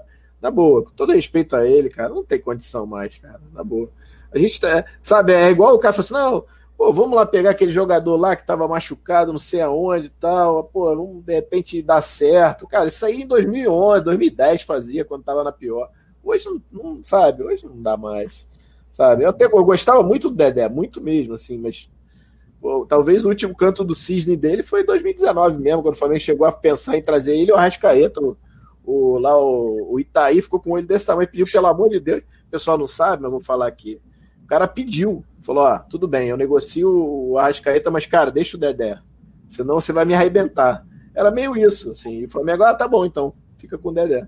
E, e, e, essa coisa dele ter vir aqui, vir apartamento, isso tudo é verdade, viu? Foi quase ali, foi muito perto. Foi muito perto. Mas assim, e talvez fosse o, acho o canto do cisne. Hoje eu acho que não tem mais condição, não. Tomara que ele se recupere, vai jogar, enfim, em outro lugar e tal, mas, cara, hoje não dá, não. É, o Dedé está com 32, né? A gente até é, imagina que ele tivesse um pouco mais. O problema, é... Dedé, o problema do Dedé mais são as contusões. Ele teve muita contusão braba, né? Arrebentou os dois joelhos, teve problema crônico no adutor da coxa que ele demorou para sarar pra caramba. Então eu não sei se. Não sei, cara. Eu não traria, não, cara. Eu faria uma caridade lá, emprestava lá o CT para ele, ele. Né? É, se recupera lá, pô, cara legal, gente boa. Mas, cara, é, enfim. É isso. Quero não... saber do, do poeta Túlio. Dedé cabe no Mengão? Cara, eu assino aí, eu tô até com a careta aqui pra assinar embaixo tudo que o Tosa falou. Acho que é isso, que o tempo do Dedé no Flamengo passou, é um, é, foi um grande zagueiro.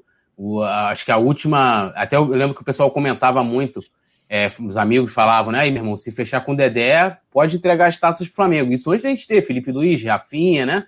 E porque já tinha o Rodrigo Caio, e acabou que não rolou, realmente tem essa, essa história, né?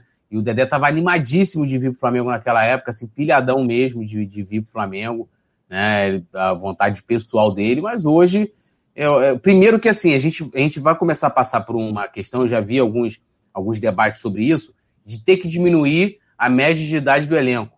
Né? E a gente tem um elenco já muito envelhecido. Se a gente olhar os titulares, né? Acho botar aí, talvez, mais da metade tem mais de 30 anos. Então a gente tem um elenco é, com a idade, é, a média de idade muito alta tem que começar a diminuir.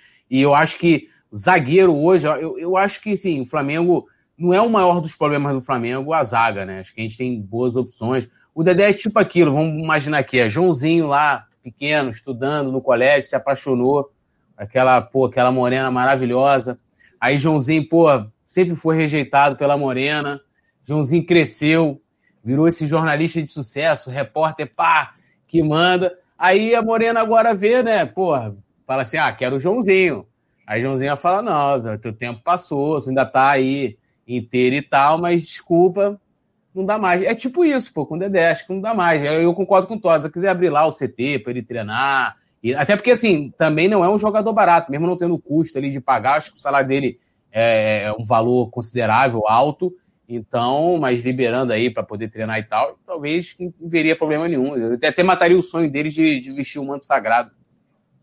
Pois é, cara. E essa corrida aí, JP, do Dedé, meio pesadão, né? A produção tá falando aqui pra gente que tá pesadão. Olha só, o JP, antes de você mandar bala aqui, ó, o José Ayrton, Ayrson, ele fala que contrataria o Dedé sem dúvidas. A Rebeca Ferreira acha que ele não serve. Inclusive, JP, a Rebeca Ferreira está falando que está triste, pois o Paquito favorito dela não quer mandar um beijo. É você. Não, eu quero saber quem é o outro Paquito, né? Porque Olha se tem um favorito. É, tem, é, tem algum, né? outro, eu acho que é você, Túlio. Outro. Não, é Paquita porque o JP pintou o cabelo de, é. de louro. Entendeu? Aí talvez o Rafa. Nevou, nevou, é, né? Nevou. O Rafa vou... fez o estilo Arrascaeta. O Rafa Madeira fez o estilo Arrascaeta. Tem até imagens que eu comprei. E o, tu, o Túlio, eu vou revelar, em Lima, a última pessoa que eu vi andando no estádio era o Túlio Louro, que, pô, quem tava em Lima, assim, quem não teve oportunidade. tava lindo, tava lindo. Tu tinha que andar uns 4 quilômetros para chegar no, no, negócio, não tinha uma água. Tava o Túlio esbaforido, louro, mas ele foi lá, o, nevou lá também. Mais um beijo aí pra Rebeca. Foi, foi promessa. É, tá. só isso? Foi... Só isso? Túlio, Túlio, paga as promessas, hein? Eu pago, eu pago, eu falo, eu aqui, ó, pá, né, mata a cobra e mostra não. o pau, amigo. Quando eu, te, eu prometi o bigode, eu vim de bigode, não tem essa. Também já fiquei de bigode aqui, Túlio. Mas falando sobre o vídeo aí que, que o Rafa falou do Dedé, é. Vamos ver outro aqui, ó, sobrou pro nome. Aí, Tudo top, tá vendo? Pela idade, pela idade, talvez. Pela idade, talvez. Na época de Paquito, talvez. Na idade, mas não, não dá, não dá pra mim, não. Eu tô velho, tô velho, tô velho. O... Os rumores sobre o Dedé também voltaram, Rafa, porque esse vídeo que a produção colocou na tela, ele foi publicado pelo Léo Melo, que é um preparador físico do Flamengo, que trabalha nas categorias de base, já trabalhou no Sub-15, 17, está ajudando no Sub-20, e também foi um dos caras o primeiro cara que trabalhou com Gabigol e Arrascaeta, muita gente não sabe, porque se vocês forem lembrar, o Flamengo estava jogando a Florida Cup, enquanto no CT só Arrascaeta e Gabriel estavam treinando, então foi o Léo Melo que deu o início, trabalhou duas semanas direto com ele e não está fazendo nada pelo Flamengo, vamos deixar claro. Ele é, é um preparador renomado, de respeito no mercado, e o Dedé está se tratando com ele aí na praia, por isso o pessoal está brincando e sobre a contratação, Rafa, é aquilo. Acho que a história do Túlio e do Joãozinho, que eu não, não tô ligado, é o que fala. O, o Flamengo também não está mais na, na fase que precisa arriscar uma aposta desse nível. O Flamengo, olha, hoje eu não preciso. E isso porque a gente não tá, a gente não teve uma temporada regular e, pô, a nossa defesa tá tranquila. A gente passou uma temporada, de certa forma, em alguns momentos, com problemas defensivos, e mesmo assim eu acho que não tem espaço para o Dedé, que para outros times eu acho que ainda consegue. Só que o Flamengo, o nível está muito alto de competitividade. Se você for botar quem é o nosso melhor zagueiro hoje, o Rodrigo Caio, bota um do lado do outro, o Rodrigo Caio, ele hoje dá de 10 a 0 no Dedé. Não tem como. O Dedé foi um grande zagueiro no Vasco que ele jogou, depois no Cruzeiro, mas foi o que a gente falou. As lesões foram complicando e o Tosa reforçou muito bem além da lesão, ele ficou muito tempo parado numa birra lá do Cruzeiro, que o Cruzeiro foi desmontando, e o Dedé ficou esquecido. Aí parece que alguém lembrou, o Dedé tá aí, aí ele começou a treinar, mas pro Flamengo, Rafa, eu acho que já o Flamengo não precisa, não tem essa necessidade de ficar arriscando jogadores desse nível, porque quer... tá em outro momento. Você quer ver o que vai acontecer? Ele vai jogar no Botafogo no Vasco na segunda divisão. É isso, olha lá.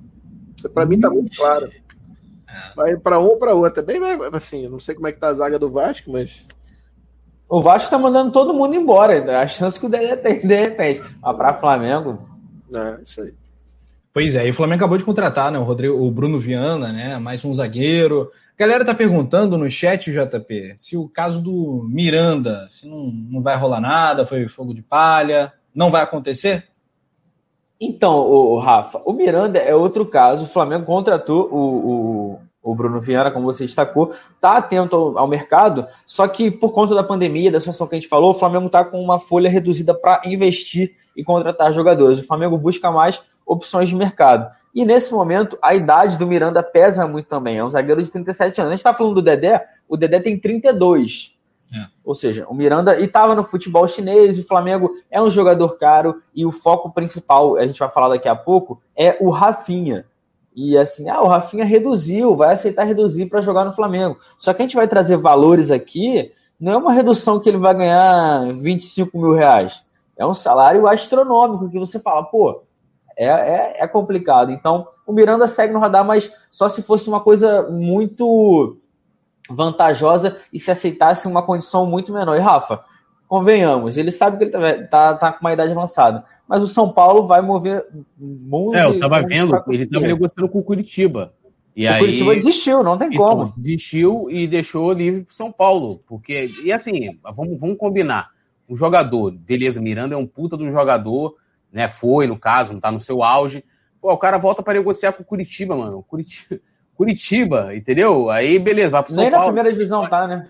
É, tem história lá, mas, pô, só o fato do cara considerar lá, eu já fico já meio. Pô, e, é... e, Túlio, tem aquilo de que o cara tava no futebol chinês. Que de... aí lá a gente não pode. Mas menos de um milhão ele não tava ganhando, não, não ia estar tá lá. Então é um zagueiro caro que, ah, vê o Flamengo. O Flamengo tá pagando tanto para não sei quanto. Ele vai falar: olha, eu quero isso.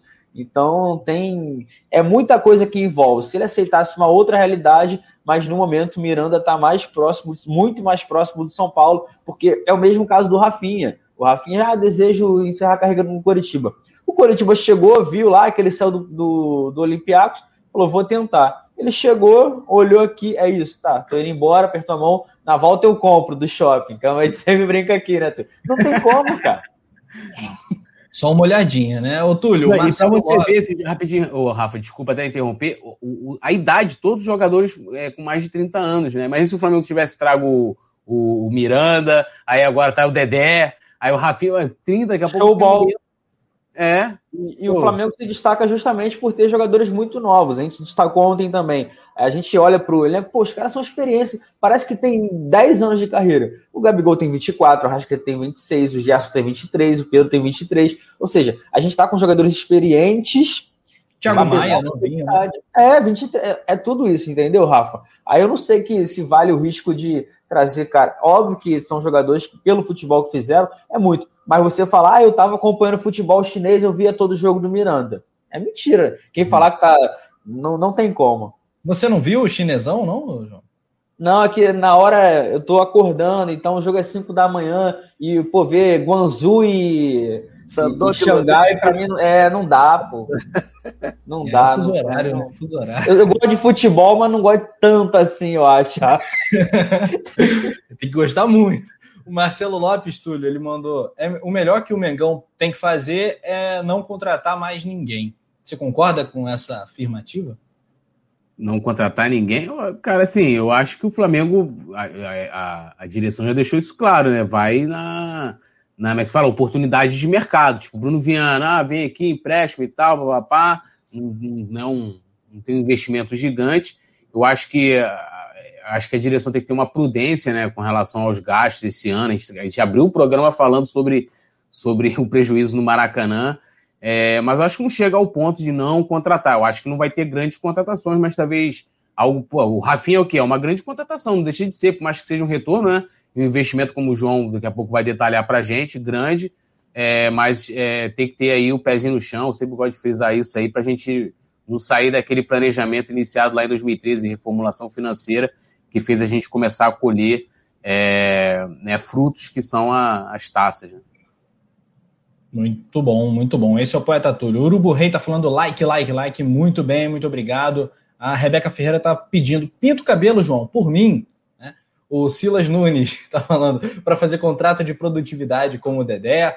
É, vários comentários, muito bacana a participação da Nação Rubro-Negra. Já já palpites para Flamengo e Macaé. Produção, se tiver como jogar na tela de novo a provável escalação do Mengão, para a galera ir acompanhando, a gente escala de novo, audiência rotativa, a galera vai chegando ao longo do papo. Estamos aí quase, quase nos mil likes. Vou abrir aqui de novo. Túlio, me ajuda aí na cobrança aí. Você que tem mais moral com a galera, solicite o like. É muito importante. A, rapaz, a rapaziada que cola comigo, o, o JP diz que há uma panela. Então já solta o dedo no like. Panela, eu sou a Paquito, Túlio é o chacrete aí. Como é que é?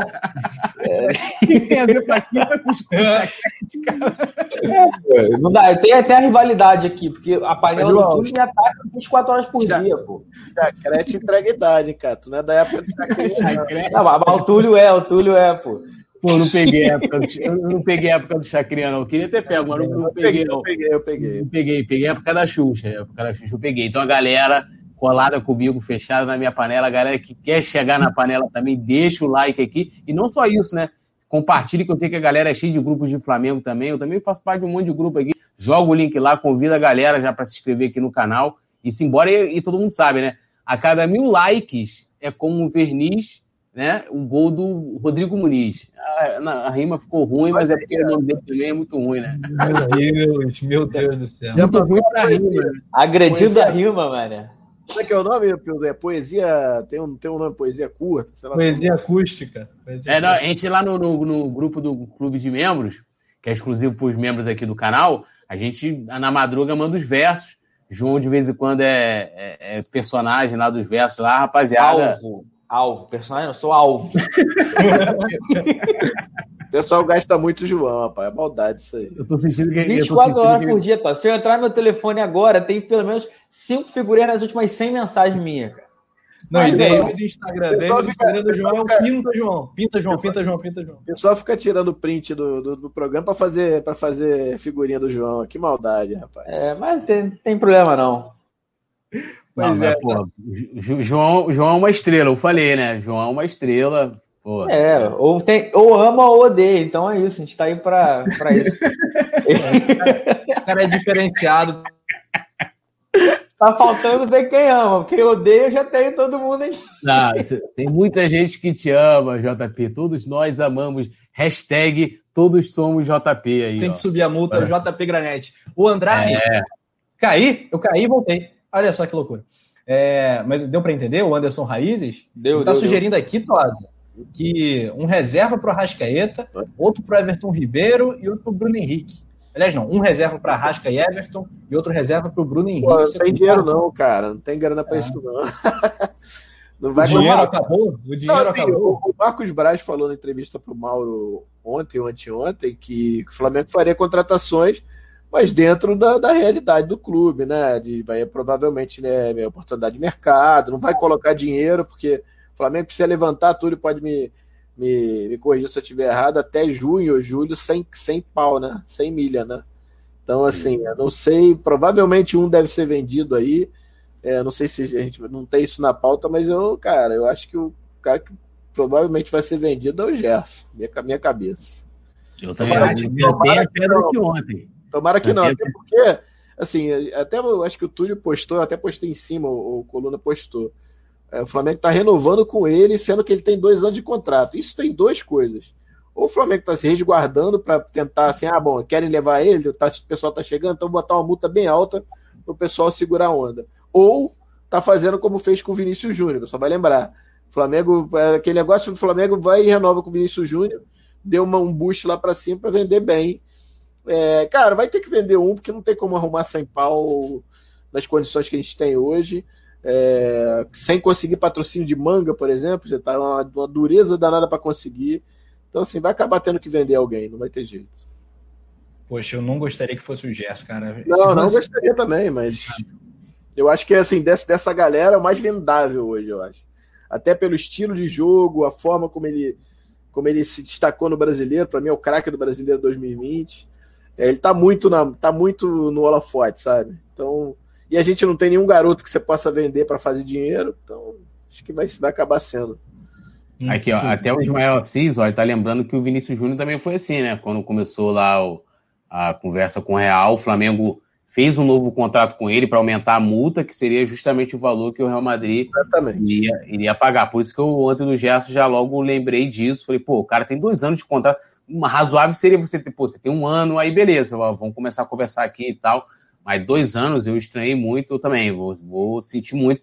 Eu estaria talvez mais preparado para perder, porque são também geralmente os mais assediados, né? Everton Ribeiro, Bruno Henrique e tal, que é um assunto que divide muita galera. Assim, você bota, ah, quem vende quem? Né? Eu sei que tem gente que tem convicção, ah, vende o Everton Ribeiro, vende o Bruno Henrique, né? Porque assim, os caras acabam virando, né? Eu lembro muito assim, o time de, de 81, aquela geração de ouro, como falou o Tosa, é, né, a galera, pô, quando, quando, saiu o Zico, não estou comparando aqui o Gerson e um outro com o Zico, mas tipo, como foi sendo desmontado aquele time, depois saiu o Júnior, depois, né, Andrade, Adílio, né, aquilo, e a galera vai ter que lidar com isso, eu vou ter que lidar com isso também, né, porque eu não vivi aquela época, do, né, não peguei aquele timaço, e a gente vai ter que, infelizmente, perder, né, ter que colocando, uma vez a produção colocou aqui, Aí tinha lá o, Mari já com preto e branco, né, o Rafinha, a gente perdendo aquele time de 2019. E o, e o James Bosch lembrou, falou que Chacrete ficou no ar até a segunda metade dos anos 80. Então, eu nasci na segunda metade dos anos 80, então eu não peguei a Chacrete, apesar de que né, conheço bastante, vi bastante e tal. Mas o JP deve ter algum conhecimento de causa, eu não sei porquê. O que você anda pesquisando na internet, JP?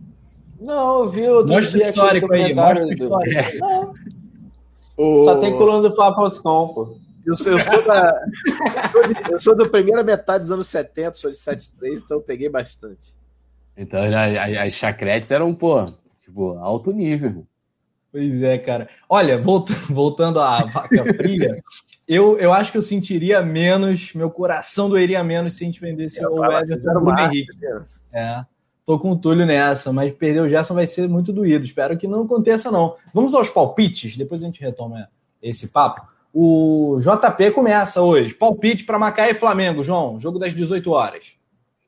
3 a 0 Acho que não tem mais aquela tensão da, da estreia. Os jogadores estão mais tranquilos. Tem o retorno do PP, do Michael, estou confiante. E acho que vai ter gol do Rodrigo Muniz, sim. Eu vi, igual o Tosa, vi muita gente criticando. Tem que ter calma, primeiro jogo, tem atenção de, de não jogar há muito tempo. Vamos. Não precisa queimar É aquilo, carioca não importa, mas já tem gente criticando o garoto na primeira rodada. Vamos ter calma que, que vai dar certo. Muito bem. Aqui, a Rebeca Ferreira disse que o histórico de internet não se mostra para ninguém. o, o, o Túlio, placar para Macaé e Flamengo? É, para não imitar o JP, eu ia meter um 3 a 0 também, eu vou botar mais um 4 a 0 Flamengo. E, é, se empolguei. Gols de quem? O João, o João falou os autores dos, dos gols? Vai ser é, hat-trick do, do Muniz e um do, do, do, do Thiaguinho. eu não falei, Rafa, eu vou botar um do Rodrigo Muniz e dois do Michael para mim. Beleza. Ô, Túlio, vamos lá. Hat-trick do Muniz e e o, o, gol do Thiaguinho e os gols do Muniz todos com assistência do, do Michael. Olha aí, rapaz. Que ah, isso, rapaz. Que beleza. Olha, vou apostar no menino Max iluminado de novo, vai entrar no segundo tempo, eu acho. Talvez vai que ele comece jogando. Vai fazer um gol, mas a gente vai ganhar por 3 a 0 Tô com o João, vou, vou copiar o meu parceiro João Granete. 3 a 0 um do Max, vai ser o último. Os dois primeiros, um do Michael e um do Rodrigo Muniz de cabeça. Pessoal Tosa. Tá, pessoal tá, tá animado, tá, tá confiante. Eu acho que vai ser 2 a 0 Eu acho que vai ser um do Michael e um do Rodrigo também, do Muniz. Um do Michael, um do Rodrigo Muniz. Bom, bom placar também, bom placar também. Vai ser a escadinha, né? A primeira rodada 1x0, a segunda 2x0 e assim. Na, na décima primeira rodada, meu amigo, eu já tô rouco, né? É.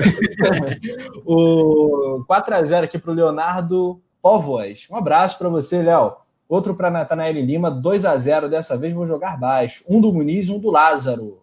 Dá um voto de confiança para eles aí, quase igual ao placar do Tosa. Josi Resistência, meu Deus, o poeta tá demais hoje. Olha, rapaz. Ah, eu, é, é. não sei nada. Eu queria fazer, posso fazer uma pergunta pro João? Ah. Pô, me esquece, Túlio. É 24 horas enchendo meu saco, cara. Você, você conhece a, a, a, Yuri, Yuri, não, Yuri, eu tô lendo aqui a nossa audiência qualificada. Yuri Romariz falou: grande Rita Cadillac. Tu conhece, JP? Quem? A Rita Cadillac? É, Ou Yuri Romariz? Não, cara, eu, eu, não é da minha época, não. Eu sou... Deixa eu ver, não, deixa, deixa eu ver o que é da minha época. Eu não lembro, cara. Não, o, cara, o Marcos Vlog está aqui. Eu vou fazer um desabafo. A galera começou a me marcar no Instagram o negócio da vida do Gabigol. Assim, eu não sei da vida pessoal dos jogadores, assim, eu não acompanho, porque assim, não me faz diferença. Tudo e a Rafaela, ela, ela, saiu uma matéria hoje no coluna do Fla.com que a gente também tem esse departamento de, de acompanhar, né? Tem lá fotos lá do, do, do Everton Ribeiro com os filhos, ensaio, o coluna do Flaego. Hoje saiu que a Rafaela desmentiu que ela fosse a mulher do tal vídeo lá, eu fui ver. Eu começou a me marcar, e aí tudo, é verdade? Quem é a Rafaela, cara? Quem é a, a... Irmã do Ney. Ah, Irmã do menino Ney. Então, apareceu um vídeo, parece que a mulher era parecida com ela, entrando num jatinho e tal. E eu começou a me marcar, e tudo é verdade? Eu gente, não sei. O homem da informação, João Granete, e aí? Não, João Granete é o Léo, João Granete é o Léo Dias do, do, do, Não, é, tem que ser pro, pro Léo Dias, não dá. Mas o Túlio gosta do, do ego.com. O Túlio, é, é. não é Rita Cadillac, tô fora. Se tiver que escolher alguém, é, eu vou na. A mulher mais espetacular do mundo é a Juliana Paz. Agradecer até a Globo que tá vendo, botou a Bibi de novo, tá até vendo aqui quando eu não tô no resenha, rapaz. Pô, ali que é. Olha o casal do ano pintando. Declarou, J... Não, J... se ela estiver vendo. Não, e é tudo JP. Não, e é tudo JP. Ela é Vasco. Ela, é. é Vasco. É, ó, JP, JP, olha aí. É, é flamenguista. A flamenguista. Coincidência? Não é? Flamenguista. Tem que ser uma flamenguista. flamenguista. Aí tem que ver. Pô, tem aquela vou, mina vou que pensar. tá lá no Big Brother, pô. Quem que é? Não, tem a, a Priscila Fantin. Pô, a Priscila Fantin era top, mano. Priscila Fantin assumiu da cara. TV, cara. Quê? Priscila Fantin assumiu da TV. O que sumiu o quê? Ela sumiu, pô, não tá mais. Ah, eu entendi, assumiu. Continua, esquece isso aí, oh, mas tem o Viva, se quiser tem o Viva no, no na net, o, o não, não, tem problema. É. Aí, ó, Carla Dias. Carla Dias é rubro-negra. Vou dar os nomes aqui, posso não? Deixar aqui. Vai, vai, vai. Vai lá, vai lá, Tony. Verinha Furacão, Fátima Boa Viagem, Sueli Pingo de Ouro, Fernanda Terremoto, Cléo Toda Pura, Sandra Pérola Negra, olha aí. Índia Potira, cara, Índia Potira era famosa. Beth Boné, Leda, Leda Zeppelin, olha aí. Leda Zeppelin, que beleza. Sarita Catatal, Índia Amazonense, Gracinha Portelão, tá bom, né? Rita Cadillac, que é a mais famosa. E aí, JP, Gracinha Portelão? Ô, ô, vou te falar que Leda Zeppelin me pegou, mano. Leda Zeppelin, Leda Zeppelin, que maravilha, né, cara? Puta que A que ponto chegamos, velho? Velho, velho, né, cara? Puta Amanhã tem jogo, a gente tá falando de chacrete, Ai, meu Deus do céu. Olha, aí, pessoal, desculpa, hein? Perdão aí pra galera. Que momento. Que momento. E o gatinho ali atrás, Não, a gente Olha lá o gatinho. É, o Napoleão, Napoleão. Tosa, ontem a gente terminou. Ontem não, anteontem a gente terminou com o Faraó, J, JP ah, dançando. É? Pô, ah, dançando é? Faraó, porque foi a é música mesmo, que embalou. Essa e aquela Cogemos Todos foram as músicas que embalaram o final do Octa, né? Faraó também tem Faraó, não lembro. Faraó, aí o JP, pô, mandando a coreografia, é? pô. É outro patamar. Outro patamar. Hoje é chacrete, né? Hoje é chacrete. Alzima Alzira Portelão. É o Paquito, né, Paquito? É. Muito bom. Sensacional. O JP está protestando aqui no chat interno. Rapaziada comentando, vibrando. Batemos mil likes, batemos mil likes. Sensacional, rapaziada. Olha que coisa boa. Pontosa fica fácil. João, para a gente fechar a conta, Cara, quando é que o Rafinha chega, meu irmão? Quando é que ele vai fechar, vai vestir o manto sagrado de novo? Ainda tá nessa novela. Aí, ó. Tosa. Napoleão. Napoleão, Napoleão, Napoleão. E tá o... Nathanael tá querendo pegar o Napoleão aí, ó. Napoleão. Pronto, pode, pode ir. O, o... Aí teve hoje, eu vou trazer aqui, que o empresário do, do Rafinha já tá no Rio de Janeiro para ter uma conversa com o Marcos Braz no início da semana. E hoje muita gente aí acabou falando que o Rafinha esteve com o Marcos Braz. Não se, se sabe. Querer, né? Foi sem querer. É, teve, né? porque eles foram almoçar naquele restaurante, mas foi. É, todo jogador do Flamengo vai ali, todo mundo, é. tudo que envolve o Flamengo é ali. E o Rafinha estava lá, se encontraram, mas não teve ainda conversa assim. Óbvio que ah, não vou falar que não, mas a conversa que interessa é com o empresário, com o Lincoln, que esteve hoje, é, chegou no Rio de Janeiro, fez até um treino de futebol na Barra da Tijuca com o lateral direito, e no início da semana já tem uma conversa agendada com o Marcos Braz para definir todos os detalhes, e aí sim a gente sabe. Inicialmente estavam falando que a pedida baixa do Rafinha era de 600 mil reais, Rafa. É um novo modelo aí que o Flamengo pode pagar, ou seja, gente que estava falando aqui e tudo mais é, mas por enquanto a novela vai se estender esse final de semana, a gente não deve ter novidade. A conversa principal vai ser no início da semana entre Lincoln, o empresário do Rafinha, o Rafinha e os dirigentes do Flamengo. Tá mais para vir, né, Tosa? Tá mais para vir. É assim, tem aquele negócio, né? Parece que pelo, acho que foi o Vene que falou hoje que tinha a diferença era 14%. Eu falei, cara, 7 para cá, 7 para cá, amigo. Falei, Pronto, tá tudo certo, fica todo mundo feliz. E na boa, cara, vamos pensar aqui. Eu gosto do Isla, acho que é um bom lateral, não, é craque, é um bom lateral, fez um bom papel no brasileiro. Às vezes não tanto, mas acho que o Rogério ele perdeu um pouco, porque o Rogério sempre prendia um dos laterais. Mas assim, cara, não dá para comparar com o Rafinha. Rafinha, para mim, é o melhor lateral do país hoje ainda. Mesmo tendo jogado, foi lá ganhar o dinheiro dele, voltou. Hoje é o melhor lateral do país. Então, assim, Será que o Tite vai chamar quando tiver. Não, não chama mais, não chama não. mais tendo que chamar jogador do Brasil, né? Com essa situação. Ah, tipo, é, de repente, cara, quem sabe, né? De repente, é, tem, tem essa parada. É, aquela lá é Valentina que tá ali atrás. É, cara, mas assim, eu, e tem um outro, um outro porém que é importante. O pessoal falou muito de, ah, mas o cara é Flamengo e tá cobrando. Cara, é trabalho, cara. Isso aí. E aí, na boa, ele, ter, ele querer ouvir primeiro o Flamengo do que todos os outros já mostra que ele quer vir para cá e bota o Flamengo em primeiro lugar. Então isso tem que se pensar. E uma outra coisa, se a gente não contrata, a gente deixa um cara que é um baita lateral, que no país é quase, sendo quase não existe lateral direito bom, né? Você pega um, mais ou menos. Então, pô, você vai estar tá deixando, por exemplo, rivais, né? Hoje, rivais, para mim, esse ano, os nossos rivais são Atlético Mineiro e Palmeiras. Esses são esses dois. O Inter não acredito. É, acho que o Miguel Angel é um bom técnico, mas até começar a rodar vai, vai demorar, porque é muito diferente do que o Palmeiras estava jogando. Então, assim, se você deixa o Rafinha no mercado, você tá dando chance para os outros. Pô. O Palmeiras tem lá a dona Leila lá e o, e o, e o, e o Atlético tem o Saúl dos Menin lá do MRV que vai lá, bota um caminhão de dinheiro nos peitos dos caras, do cara ele vem. Não vai ficar sem emprego, entendeu? Então, acho que essa é a preocupação. Eu acho que vai fechar, espero. É, se o Lincoln veio, é porque é para resolver, entendeu? Então, vamos, vamos, é. vamos, vamos esperar. Sensacional, perfeito. Fechou com chave de ouro, papo de hoje. Geral, galera, se inscreva no Tosa Can, né? O projeto novo com o Pablo, né? Isso aí. Uma galera, uma galera pesadíssima. A live com o Theo foi espetacular mesmo. O Theo, aliás, é um cara diferenciado pra caramba, já Ele teve é aqui no Coluna. É muito. Né? É. O cara sabe demais. E acompanhe o Tosa nas redes sociais, arroba em todas. O cara tá presente. No Twitter é um fenômeno, né? É, o Tosa é uma máquina de tweet. O cara voa realmente.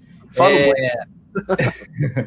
e a galera aqui no chat saudando a participação do Tosa no Coluna, muito bom. Espero que ele volte quanto antes. James Léo Borges, Regis Renner, falando que o Tosa é lenda. Lohana Pires, Pablo Amolinário, é, Rebeca Ferreira, Marco Aurélio. Tosa, até a próxima, irmão. Gente, foi um prazer para mim, como sempre. Eu já fui parte do, do Coluna do Fly e tenho um orgulho muito grande de ter feito parte e adoro o projeto, sabem disso. Fã de todos vocês, Túlio é meu irmão, Rafael, para mim, o fenômeno da narração, e João, o fenômeno da reportagem. Paquito, um beijo.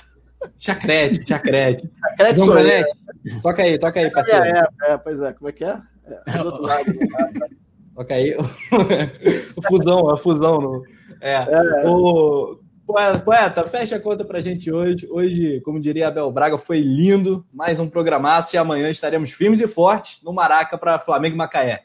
É, só registrando aqui, a galera falou que o Tosa pode voltar. Ele e os gatos. Os gatos do Tosa ah, Os gatos aqui já estão lá, uma Valentina. Ah, tá tudo Tem Tem cinco gatos. Tem cinco gatos. Agradecer demais geral aí. Hoje a gente estava com a produção do nosso querido Anderson Cavalcante, sempre mandando bem demais. JP, o Tosa aqui fazendo né, essa abrilhantando nossa, nossa mesa redonda, o Rafa, pô, nem se fala. Eu, tô sempre pro Rafa sair rouco do jogo, né? Ele narrar, que os, os adversários ele dá aquela. Ele narra, mas não é o Flamengo, ele dá aquela narrada para manter o profissionalismo e tal, né? Então amanhã a gente está aí de volta com a transmissão do jogo, a gente espera vocês aqui com a gente. Tudo nosso, se inscreva, tive notificação, pá. E é aquilo, meus amigos, segurem no lance das chacretes aí. Gracinha Portelão, é tudo nosso, hein? Vambora, amanhã a gente tá de volta. Valeu!